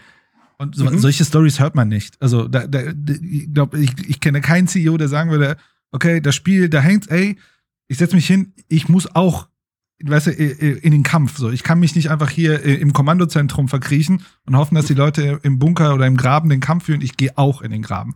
Und Iwata scheint ja wirklich, wirklich unglaublich für diese Firma geschlagen zu haben. Hm. Was du gesagt hast, ich, ich, ich glaube, vieles davon sehe ich ähnlich. Ich glaube, ich würde das zweiteilen. Ich würde sagen, der mh, hm, Yamauchi, der hatte, der hatte eine Idee, was die Werte und Prinzipien dieser Firma angeht.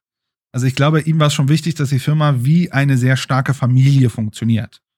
Mhm. Ich glaube, aber, aber eine sehr patriarchische Familie. Ne? Also äh, Familie, aber schon hart. Und ihm war aber gleichzeitig wichtig, dass sie, dass sie auch nach außen hart sind. Und ihm war zum Beispiel, glaube ich, auch sehr wichtig, ich meine, wir in Europa haben davon ja nicht so viel mitbekommen, aber in den USA gab es in den 80ern diesen Videospiele-Crash. Und das war ja richtig fatal für den Markt. Ne? Und Nintendo wollte ja damals mit dem NES in den Markt gehen. Und für ihn war klar, ey, wir werden in diesem Markt nur gewinnen, wenn wir das Vertrauen der Familien, die Vertrauen der Leute, die uns konsumieren, wieder gewinnen. Und dann haben sie ja so ein, dieses Seal of Quality von Nintendo entwickelt, ähm, was ja dann auf jedem Spiel drauf war, um zu sagen, ey Leute, auf, und, und dann haben sie es auch so kuratiert und auf unserem System ja. kommen gute Spiele. Und es gibt so ein Quote von Sid Meier von 2008, der gesagt mhm. hat, das Seal of Quality ist eine der drei wichtigsten Innovationen der Gaming, Videogaming-Geschichte. Dass ja. sie im Grunde Vertrauen wieder in den Markt gebracht haben, nachdem das Vertrauen zerstört war. Und das ist, glaube ja. ich, Sachen, die Yamauchi gemacht hat. Dass er dieses, diesen, oder auch, ne, dass sie Familien, ne, dass sie zugänglich sein sollen für Familien, Gewalt wenig, ne, bei, bei Mortal Kombat kommt Schweiß, kein Blut und so weiter. Und ich glaube, das ist sehr viel von ihm. Ja. Ja, auch die, die Lizenzpolitik, die ja, sie damals genau. verfolgt genau. haben, gerade beim NES, dass du als Fremdhersteller ja pro Jahr überhaupt nur fünf Titel auf Ja, diese verrückt. Konsole bringen durftest. ja, V völlig verrückt. Und sie dann halt sich einfach zurückgelehnt haben und gesagt, naja, wir sind ja die einzige Konsole, die es gibt auf diesem Markt. Ja, also welche anderen Möglichkeiten hast du denn, Kumpel?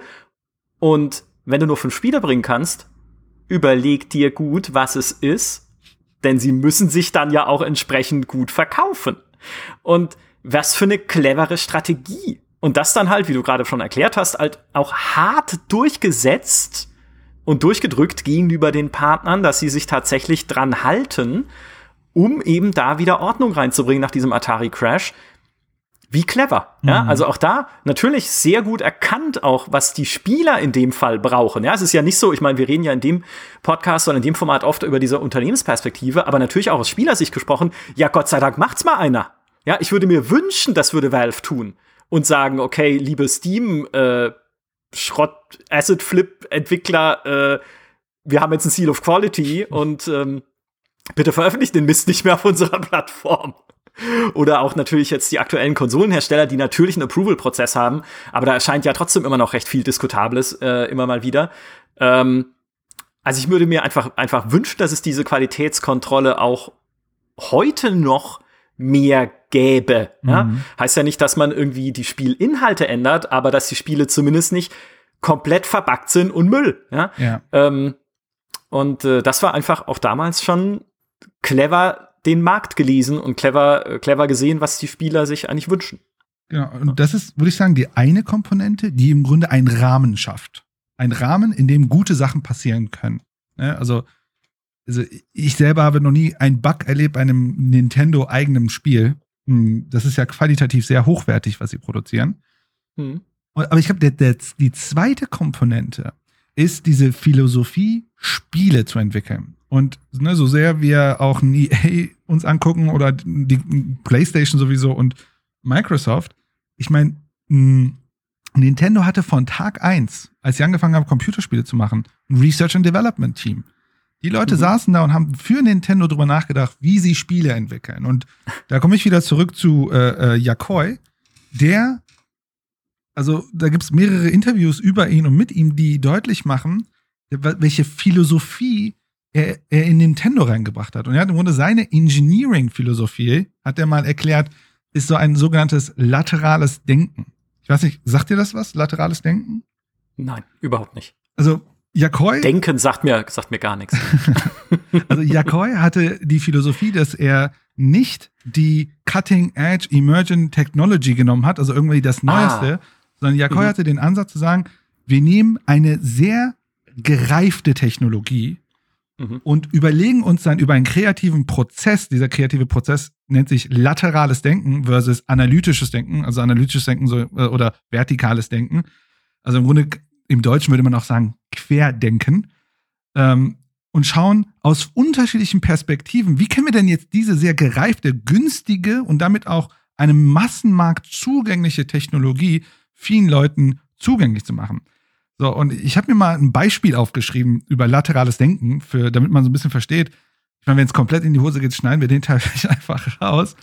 Aber guck mal, ich habe hier mal ein Beispiel für laterales Denken. Das ist so ein Quiz. Ne? Die Frage ist, wie viele Spieler, äh, sorry, wie viele Spiele müssen stattfinden, um nach einem K.O.-System ausgegangenen Turnier mit 111 Teilnehmern den Sieger zu ermitteln?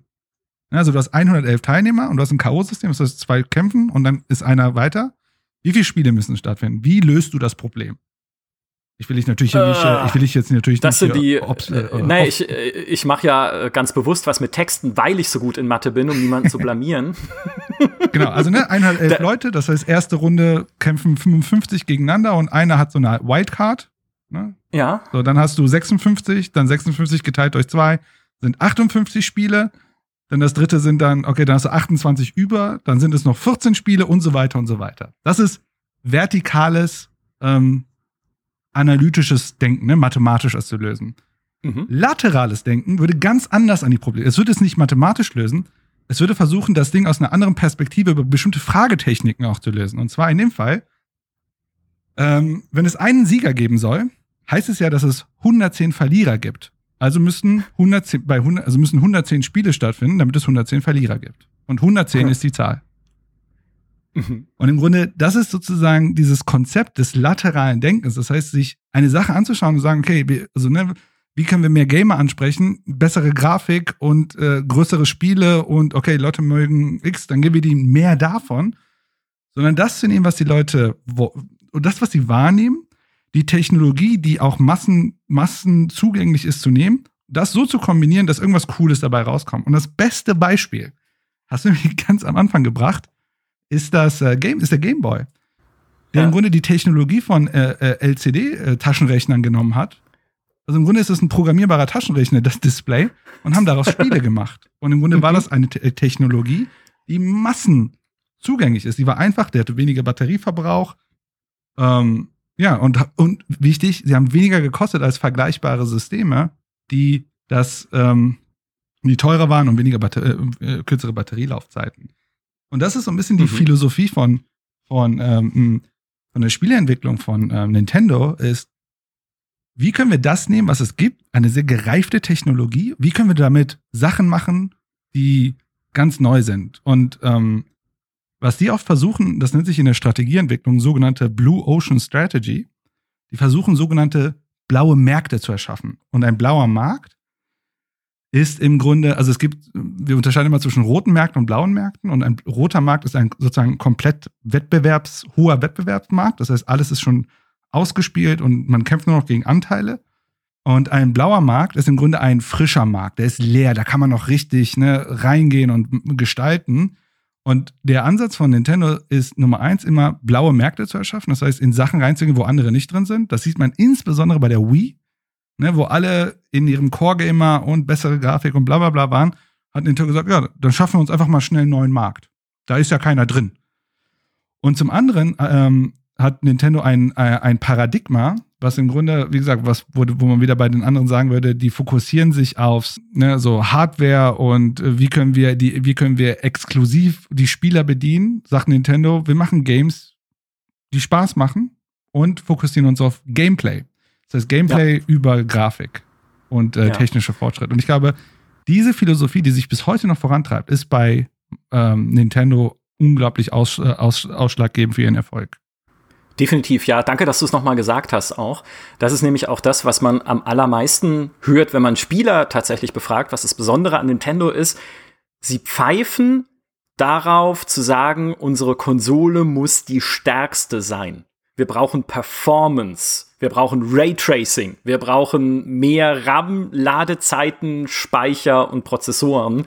Oder wie man das auch in der Hardware-Welt alles expertig nennt. Render-Pipelines oder so. Also, wir müssen überhaupt nicht das fetteste Ding, was es gibt auf der Welt, unter den Fernseher stellen oder so groß wie die PS5 jetzt wird, neben den Fernseher oder in ein eigenes Zimmer, sondern wir wollen eine andere Art von Innovation umsetzen eine andere Art von, wie du sagst, gucken, okay, welches Gameplay ist denn überhaupt noch möglich, was cool sein könnte? Welche Art von Spielkonzept oder Idee könnte sich denn noch als spaßig herausstellen? Bewegungssteuerung? Hätte kein Mensch dran gedacht, Anfang der 2000er dass das irgendwie was Tolles sein könnte oder dass man das wollen könnte, weil ein Gamepad funktioniert doch, ja. Und trotzdem hat's dann äh, hat's Nintendo dann gemacht und umgesetzt. Und ich glaube, dieses dieser bewusste Verzicht, einfach in den direkten Wettbewerb zu gehen, bis heute natürlich mit einer PlayStation und mit einer Xbox, indem man halt auf die modernere Technik verzichtet und auf dieses auf dieses Wettrennen verzichtet, da mitgehen zu müssen, bewahren sie sich halt auch so ihre besondere Nintendo-Nische mhm. auf diesem Markt. Und was ihnen halt mega entgegenkommt natürlich, da sind halt ihre starken Marken, die auch eher nicht technisch basiert sind, sondern ne, Mario hat halt eher so eine Comic-Grafik. Das heißt, Comic-Grafik muss ja jetzt nicht so super top-notch sein, damit es gut ausschaut. Es geht auch ohne Raytracing. Äh, auch ein Zelda ist jetzt nicht, hat jetzt keinen ultra, äh, ultra realistischen Look, also das muss jetzt, da muss jetzt nicht jeder Baum einen anatomisch korrekten Schatten werfen, damit ein Zelda cool ist, sondern brauchst halt einfach eine schöne Welt und äh, coole Items, mit denen du viel anfangen kannst. Und auch ein Pokémon, ein Pokémon ja. braucht nur flache Monster. Ich meine, das ist ja keine, das ist ja eh eine schwierige Konstellation irgendwie mit Nintendo, die ja der Publisher sind von Pokémon und halt natürlich auch damals der Publisher waren vom ersten Pokémon. An das sie nicht geglaubt haben. Davon haben sie irgendwie nur 200.000 produzieren lassen, weil sie gesagt haben, ach, Pokémon pff, braucht keiner. Und dann ist es halt durch die Decke gegangen und sie haben gemerkt, oh, lass wir mal nachproduzieren. Und dieser The Pokémon Company, die ja eigentlich die Pokémon-Mutterfirma ist, mit der Nintendo aber sehr intensiv zusammenarbeitet, mhm. logischerweise, weil sie halt der Videospiel-Publisher sind. So, aber auch ein Pokémon ja. braucht halt keine Hochtechnologie. Ja, vielleicht zu Pokémon, um da, um da, da habe ich mich tatsächlich ein bisschen recherchiert. Um, ähm, diese mhm. Pokémon Company, gehört, äh, das ist ein Joint Venture. Also da hat, das ja. hat Nintendo ja mitgegründet. Das heißt, Nintendo hat Anteile an Pokémon Company, so wie ich das verstanden habe. Mit Games Freak und mit Creatures. Also die drei mhm. Unternehmen haben sozusagen die Anteile an, an Pokémon und die Publishing-Rechte für Pokémon Japan gehört, glaube ich, sowohl Game Freak als auch äh, Nintendo. Weltweit ist aber Nintendo der einzige, äh, der sozusagen die, die Rechte besitzt äh, an, dem, an der Distribution. Also Nintendo hat glaube ich, recht großen Stück. Das habe ich vorher auch nicht gewusst, als ich die Recherche gemacht habe, dass Nintendo so viel, so viel hat bei Pokémon. Ich dachte tatsächlich, die wären ja nur Publisher. Ja, aber, aber die es ist nun sind mal auch Rechtebesitzer. Ja, also es ist und wie gesagt, das sind halt alles auch Marken, die immer irgendwie auch wieder funktionieren. Auch gerade in Pokémon mit diesem mit diesem Sammel- und Rollenspielsystem, was da drin steckt.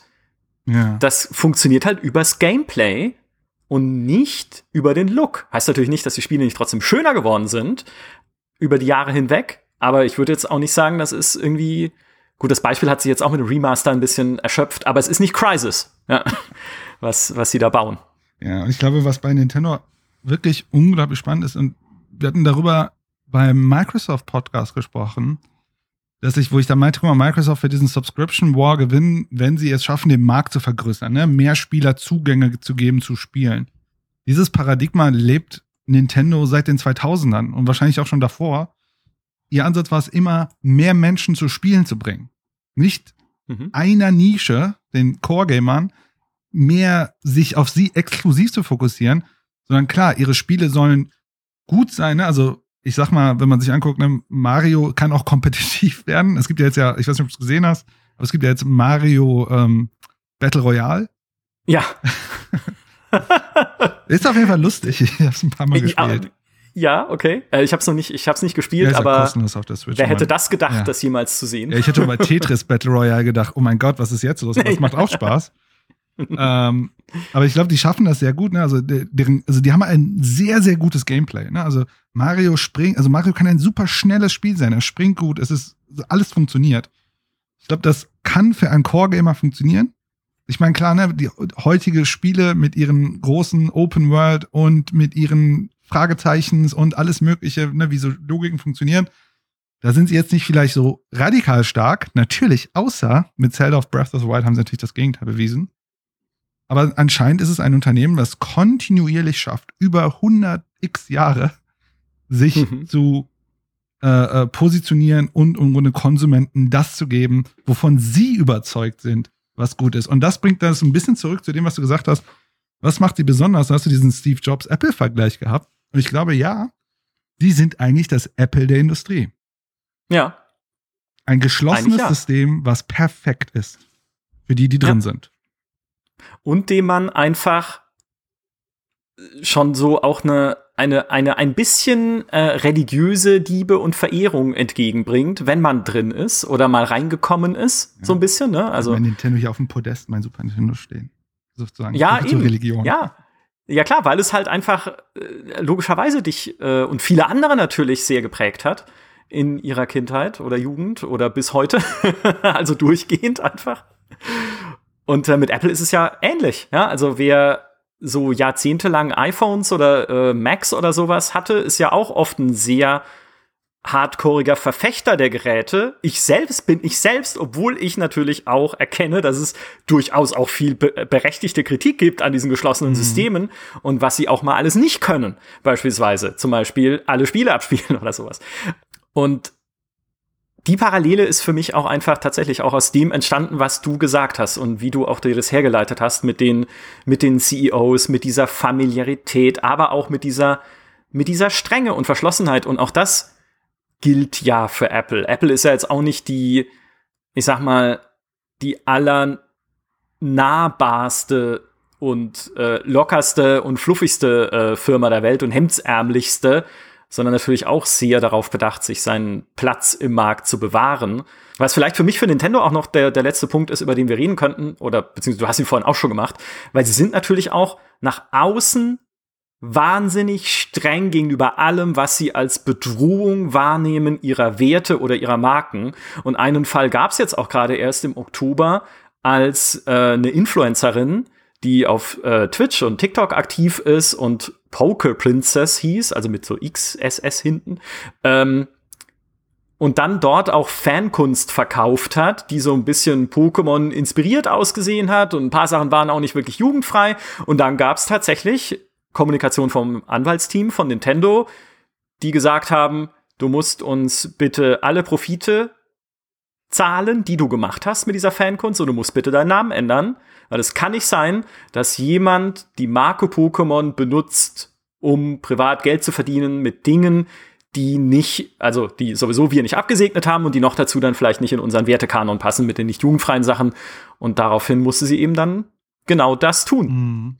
Und so sind sie ja schon mehrfach auch gegen Fanprojekte vorgegangen, mhm. die irgendwie versucht haben, äh, wie hieß das, das Pokémon XY, was versucht hat, halt Pokémon äh, als PC-Version umzusetzen und so weiter. Also wirklich ein nach außen sehr aggressives auch äh, Unternehmen, das seine Rechte durchsetzt ja. und seine Markenrechte auch durchsetzt, weil sie aber halt natürlich auch sein Pfund sind, ja, weil sie auch natürlich wissen, okay, das ist unser Kapital. Wenn plötzlich jeder da draußen anfängt, Pokémon-Spiele zu produzieren, wie er möchte, äh, dann haben wir ein Problem ja. ja in unserer Marktmacht. Ich glaube, die wollen keine Verwässerung. Äh, ne? Aber irgendwie nachvollziehbar auf einen Seite. Ich glaube, um ihnen so ein bisschen Credit zu geben, den Kollegen von Nintendo, ich glaube, die sind schon sehr obsessed, was ihre Spiele angeht. Ihnen ist die Community, glaube ich, schon sehr wichtig. Wo sie aber, glaube ich, unglaublich knallhart sind, ist, wenn die IPs angefasst werden. Ähm, wobei man sich dann fragen kann, was haben die bloß in den 90ern gemacht mit Zelda und diesem CDI von äh, hier äh, äh, Philips, was ich weiß nicht, ob du es niemals gesehen hast, das sieht so furchtbar aus. Wahrscheinlich die schlimmsten Spiele, die jemals im Leben äh, äh, auf die Geschichte produziert wurden.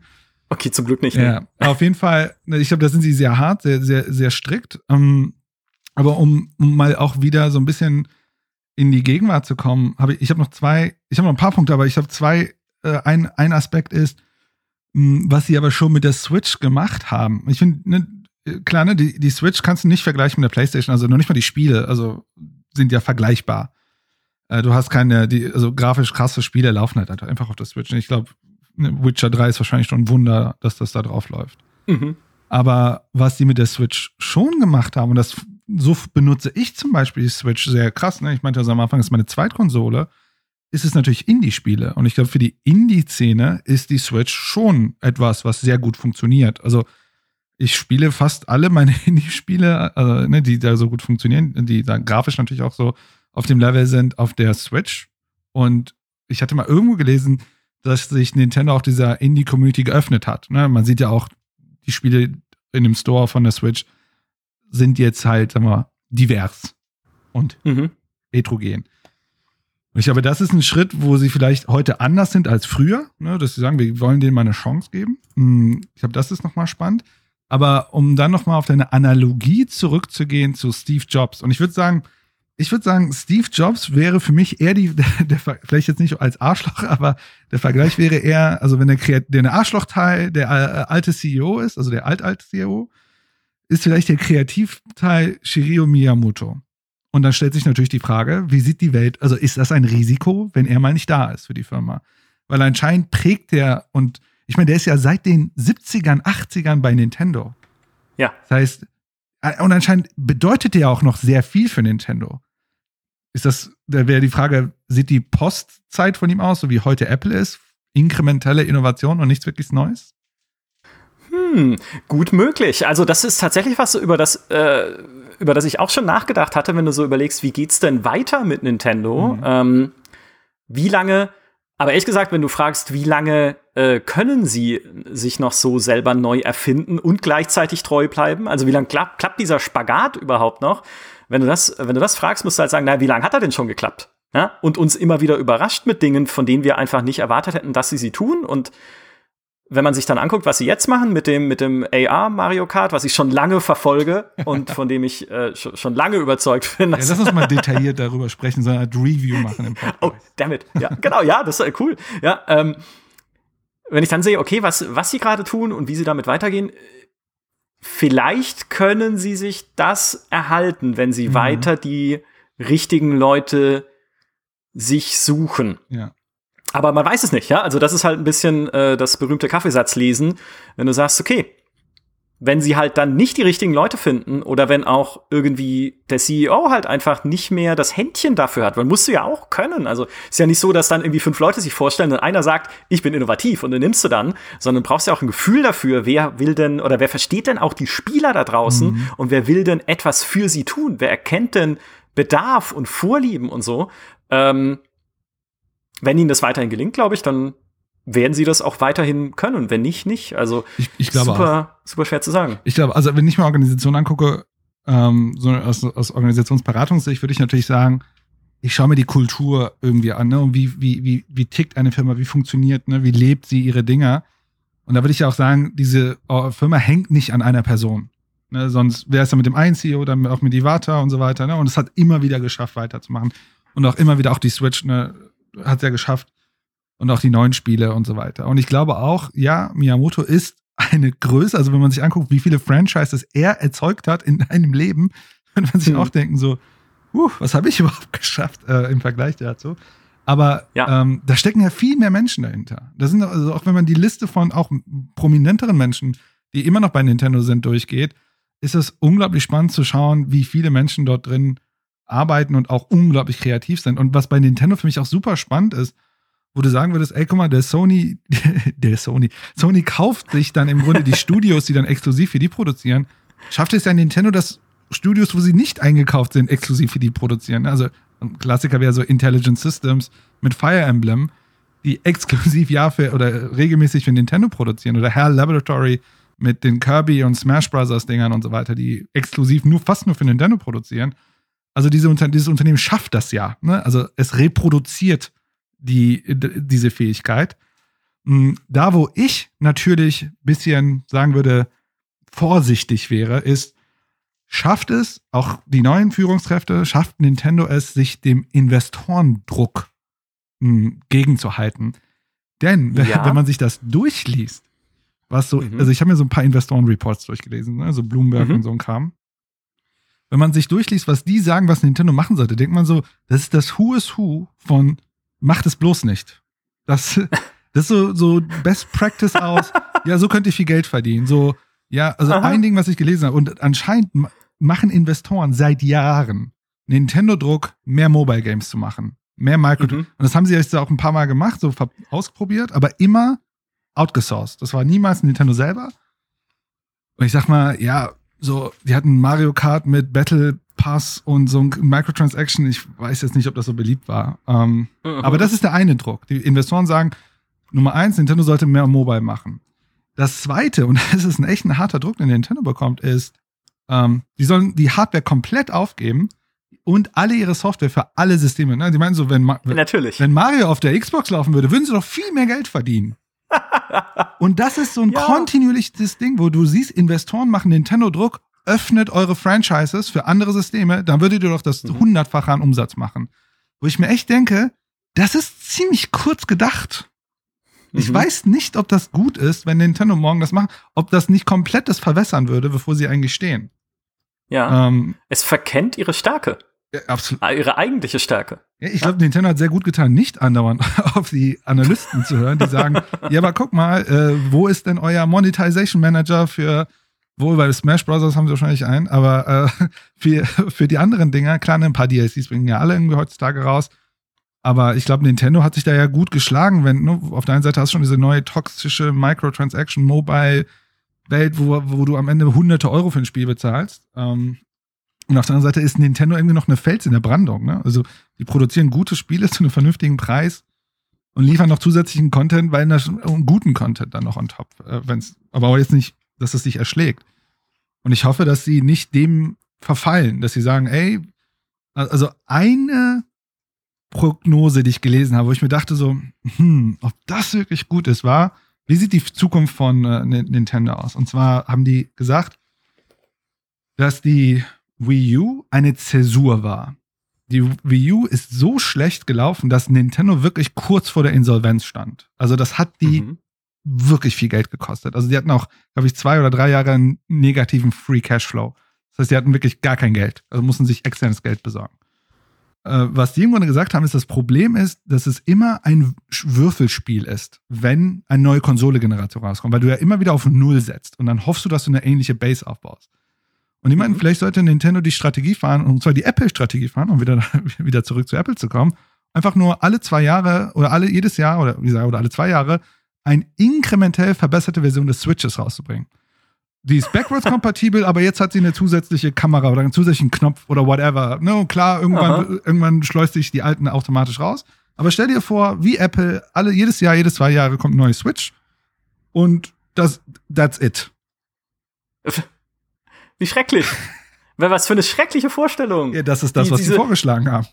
Ja, als Wachstumsstrategie. Ähm, aber, ja, ich bin bei dir. Ja, es, vielleicht ist es ja nicht, äh, ja, äh, vielleicht aus Investorensicht würde ich auch sagen, äh, dann hast du halt sichere Einnahmen, ne? nicht genau, umsonst. Denn, bringt ja EA jedes Jahr sein FIFA. Ja, denn das war genau die Argumentation ist, denn dann schafft es Nintendo endlich mal Prognosen auf Umsätze hinzubekommen. Mhm. Denn das ist ja das, was die Analysten alle stört. Ey, hätten wir vorher gewusst, dass Nintendo so durch die Decke geht, dann hätten, dann wäre die Aktie nicht so stark unterbewertet. Weil das ist eine Sache, die es bei den Analysten gibt, ist, dass die Aktie von Nintendo hart unterbewertet ist, einfach weil wir keine Prognose machen können. Ja. Und das würden sie gerne lösen. Und dann sagen sie, ja, macht doch so eine Apple-Strategie. Oder macht doch hier, öffnet doch eure Franchises und alle zwei Jahre bringt ihr einen Mario raus oder so. Ja. Für äh, keine Ahnung was. Und da bin ich komplett bei dir. Irgendwie zerstört das, das, was Nintendo ist. Und das ist, wo ich die große, ich will eher von Nintendo überrascht werden. Und nicht ja. predict, also vorhersagen. Aber dieser Druck ist nicht klein ja. der da kommt. Es ist, es wäre, das glaube ich gerne. Es wäre halt, es würde dieses Verspielte einfach fehlen, was man von Nintendo erwartet oder gewohnt ist, auch aus der, aus all den Jahren. Ähm, und aber ein bisschen, ein bisschen wieder was von Apple abgeguckt haben sie sich ja mit der Switch und ihrem Store, weil eine Sache, die Apple-Plattform halt so äh, auch erfolgreich gemacht hat, waren natürlich die Stores. Also der App Store auf dem, auf dem iPhone, iTunes logischerweise als Musikstore, wo sie dann andere Leute reingeholt haben, um Apps für ihre Geräte zu entwickeln äh, oder halt Musik auf ihren iPods abzuspielen. Ja?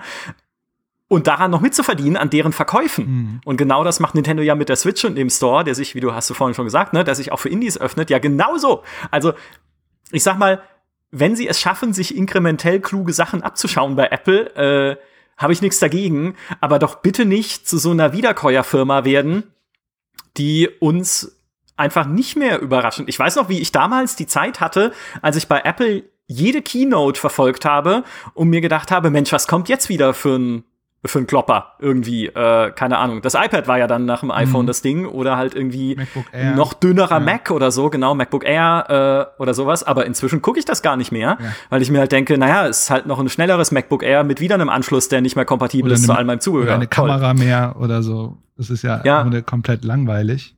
Genau, also diese inkrementellen Fortschritte einfach. Mhm. Und da, wenn Nintendo da hinkommt, stirbt etwas. Ja, also dann äh, in mir natürlich nicht, weil ich schon immer überhaupt kein Fanboy war, dank meiner Eltern. aber an, bei anderen. Ja, nee, aber es, es stirbt auch einfach etwas äh, Wichtiges in diesem Markt. Ja. Und ähm, das soll doch bitte nicht passieren. Also äh, hört nicht auf Investoren, liebe Nintendo-Geschäftsführer, die uns zuhören. Genau. Eher diese Kuriosität, dieses mutige Beibehalten ich meine, eine Sache, vielleicht der Vollständigkeitshalber, die habe ich, ist mir komplett untergefallen, steht aber hier auf meinem Zettelchen, ist, äh, eine der größten Probleme, die ja auch äh, Nintendo hatte, war ja die Einführung des, äh, des Apples, iPhones. Ähm, das hat ihn ja ziemlich äh, reingeschossen, was die ganzen ähm, äh, hier ähm, Mobile-Spiele, also sorry, die Handheld-Dinger mhm. anging. Also mhm. die sollten eher davon lernen, dass es schlimmer ist, von der Seite angegriffen zu werden, als irgendwie inkrementell nach vorne zu gehen. Das ist also jedes ja. Unternehmen, das im Grunde nur noch so vorhersagbar ist, ist natürlich absolut angreifbar, dass der Markt ihn auseinander nimmt. Dann doch ja. lieber ein unberechenbares Unternehmen zu sein. Ähm, und ich hoffe, also ich glaube schon, dass sie sich von der Wii U gut erholt haben. Frage ist natürlich, wie tief ist diese Angst? Ne? Also, die haben sich jetzt mit der Switch gerettet. Ne? Das ist so ein bisschen wie damals die Wii. 100 Millionen Verkäufe und dann die Wii U 10 Millionen oder 13 Millionen Verkäufer. Das ist natürlich, kann natürlich Mhm. eine Angst sein in der Organisation, dass sie sagen, guck mal, es ist wie bei der Wii gerade. Wir haben gerade irgendwie 60, 70, 80 Millionen haben wir es verkauft. Aber was, wenn unsere nächste Konsole wieder komplett floppt und wir diesmal wirklich insolvent gehen? Ja. Ich hoffe, dem stehen sie drüber. Ich glaube, das schließt wunderbar den Kreis zu meiner Einleitung, denn deshalb haben die so viel Geld auf dem Konto. Weil sie genau, naja, vielleicht, Ja. weil sie genau diese Angst haben. Wenn sie wirklich die Angst haben, okay, das nächste Ding, was wir machen und an das wir glauben, kann uns richtig Geld kosten und richtig floppen. Und wer weiß denn, ob ihnen das Streaming nicht so seitlich reinschießt, wie es das iPhone getan hat. Ja, wenn plötzlich irgendwie, sagen wir mal, ne, perspektivisch, keine Ahnung, ne, wenn mal das Internet irgendwie auch in Deutschland überall ist oder so, wenn dann wenn Spielestreaming plötzlich angesagt ist und Nintendo hat aber keine eigenen Streaming-Plattformen, was hat Nintendo dann? Marken. Eine gute Idee hoffentlich. Wenn nicht, wird's teuer. Ja. Und äh, vielleicht haben sie ja dann Augmented Reality und alle sagen, hä, okay, geil, Mario Kart in die Wohnung malen, ist doch genial, die Strecke und so. Also vielleicht klappt das, aber wenn es halt nicht zündet, was dann ihr nächster Schritt ist, dann müssen sie entweder mitmachen und wenn sie mitmachen, sind sie nicht mehr Nintendo. Oder sie müssen sagen, okay, wir, wir halten den langen, harten Winter äh, bis zu unserer nächsten guten Idee jetzt durch, indem wir von unserem, äh, von unserem Ersparten leben, sozusagen. Und äh, ja, also für mich, für mich ist das alles eigentlich logisch schlüssig, was wir uns her. Zum ersten Mal ist für mich ein Podcast logisch schlüssig in allem, was wir uns hergeleitet haben. Juhu. Nee, das, das ergibt Sinn. Also nee, tatsächlich. Das Apple der Spieleindustrie mit unglaublicher Angst vor jedem Schritt, den es macht, aber es macht ihn trotzdem, weil sie sind halt einfach was Besonderes. Ja, ich würde sagen, es ist das Apple der Spieleindustrie und Steve Jobs, als, als würde noch Steve Jobs leben. Noch Ja. mutig und bereit, Sachen kaputt zu machen, um neue, neue Wege zu gehen. Ja. So Genau. fühlen sie sich an. Hoffentlich geht's so weiter mit Nintendo. Ich muss noch eine Sache korrigieren, die ich vorhin gesagt habe, denn das Fangame, das äh, von Nintendo abgeschossen wurde mit Copyright-Vorwürfen, ist Pokémon Uranium. Das sollte oder ist für den PC erschienen, auch mit dem RPG-Maker gemacht. Und äh, da haben die Entwickler dann die offizielle Website runtergenommen und gesagt, naja, das, äh, da haben wir jetzt so ein paar Hinweise gekriegt von Nintendo und sie wünschen sich halt, dass wir das nicht weitermachen und wir nehmen es runter. Aber die Community hat die Seite wieder aufgesetzt und entwickelt jetzt immerhin weiter Patches dafür. Also es lebt noch, aber es war Nintendo trotzdem ein Dorn im Auge. Das noch kurz zur Ergänzung. Also ich feiere den Titel Pokémon Ur- Uranium. Geiler Titel. Be äh, bedeutet das irgendwas? Pokémon Uran? Hä? Oder habe ich das falsch verstanden? Ur- Uran, ja. Ja. Ja, ich, ich meine, ich feiere Ja. das, weil ne, es gibt Gold, Silber und halt diese ganzen langweiligen. Ah, äh, daher kommt das. Und die haben Jetzt halt so ein verstehe ich cooles zum Ding, ersten Mal diesen Pokémon Titel. Uran. Nicht so Gold, Silber, langweiliges Diamant, Platin. Da, da explodiert mein Kopf tatsächlich. Jetzt verstehe ich überhaupt erst. Ich habe überlegt, warum heißt das denn so? Ja, aber es stimmt natürlich Gold, Silber, Rot, Grün, Uran. Ja, das ist wenigstens was. Ja. Äh, da hast du, da hast du was. Ja, das strahlt, das, da kann man Strom draus machen, glaube ich. Äh, aber jetzt schwei wir schweifen zu sehr ab in äh, Gebiete, von denen ich noch weniger Ahnung habe als für Pokémon Videospielen. Fallout. Oh ja, das, äh, aber Pokémon Fallout ist ja jetzt quasi für die Entwickler von Pokémon Uranium, nachdem sie nicht mehr weitermachen durften. Ja, dann haben sie direkt zwei, äh, zwei Franchises, mit denen sie sich um, äh, bekriegen müssen. ja, Ja, Stimmt. Aber bevor wir Ja. abschweifen zu verrückten neuen Themen. Auf jeden Fall äh, ein wahnsinnig spannender Podcast äh, zum Thema Nintendo. Vielen, vielen Dank, Human. Wie immer sowohl interessant als auch lehrreich äh, für mich gewesen. Toll. Ich hoffe für euch alle auch, die uns zugehört haben. Schreibt gerne in die Kommentare, was äh, die nächste Firma sein soll, auf die wir uns, äh, die nächste Spielefirma, muss ich dazu sagen, schreibt nicht Apple, also äh, um die wir uns äh, genauer kümmern sollen und die wir uns genauer anschauen sollen. Ich glaube, auf dem Zettel stand noch mindestens Nvidia, äh, mit ihrem sehr teuren ARM-Deal, den sie übernommen haben, den Chiphersteller. Oder denkt euch was anderes aus. Ja, es gibt genug Spielefirmen da draußen. Wir können uns auch EA mal in der Tiefe Ja. anschauen. Ich glaube, da gibt's auch ein paar Epic, Sachen, die Tencent. man kreischend ans Tageslicht zerren können. Tencent, genau, das chinesische Riesenunternehmen mit der größte Publisher der Welt und äh, gibt bestimmt noch andere, die mir jetzt nicht einfallen. Ubisoft, Ubisoft wäre vielleicht auch mal spannend, weil Ubisoft hat auch eine, da muss ich nämlich vorhin dran denken, als du gesagt hast, mit Research und Development, in das Nintendo schon sehr früh investiert hat, um einfach Dinge auszuprobieren. Das hat Ubisoft auch, weil Ubisoft hat sehr früh schon investiert in so Motivationsforschung und wie hält man Spieler eigentlich bei der Stange, woraus ja dann auch die sehr erfolgreichen Spiele geworden sind, die alle auf dieser Ubisoft-Formel beruht haben. Nur inzwischen läuft sich das halt tot. Deswegen muss ja Ubisoft auch ein bisschen gucken, äh, wie sie da weitermachen, dann in der Beziehung und wie sie von ihrer Formelhaftigkeit vielleicht wegkommen oder ihre Formel ändern. Also schreibt uns einfach in die Kommentare, was wir uns genauer anschauen sollen beim nächsten Mal. Nochmals vielen, vielen Dank, Human. Vielen Dank, liebe Hörer, und bis zum nächsten Mal. Adios. Tschüss. Ja.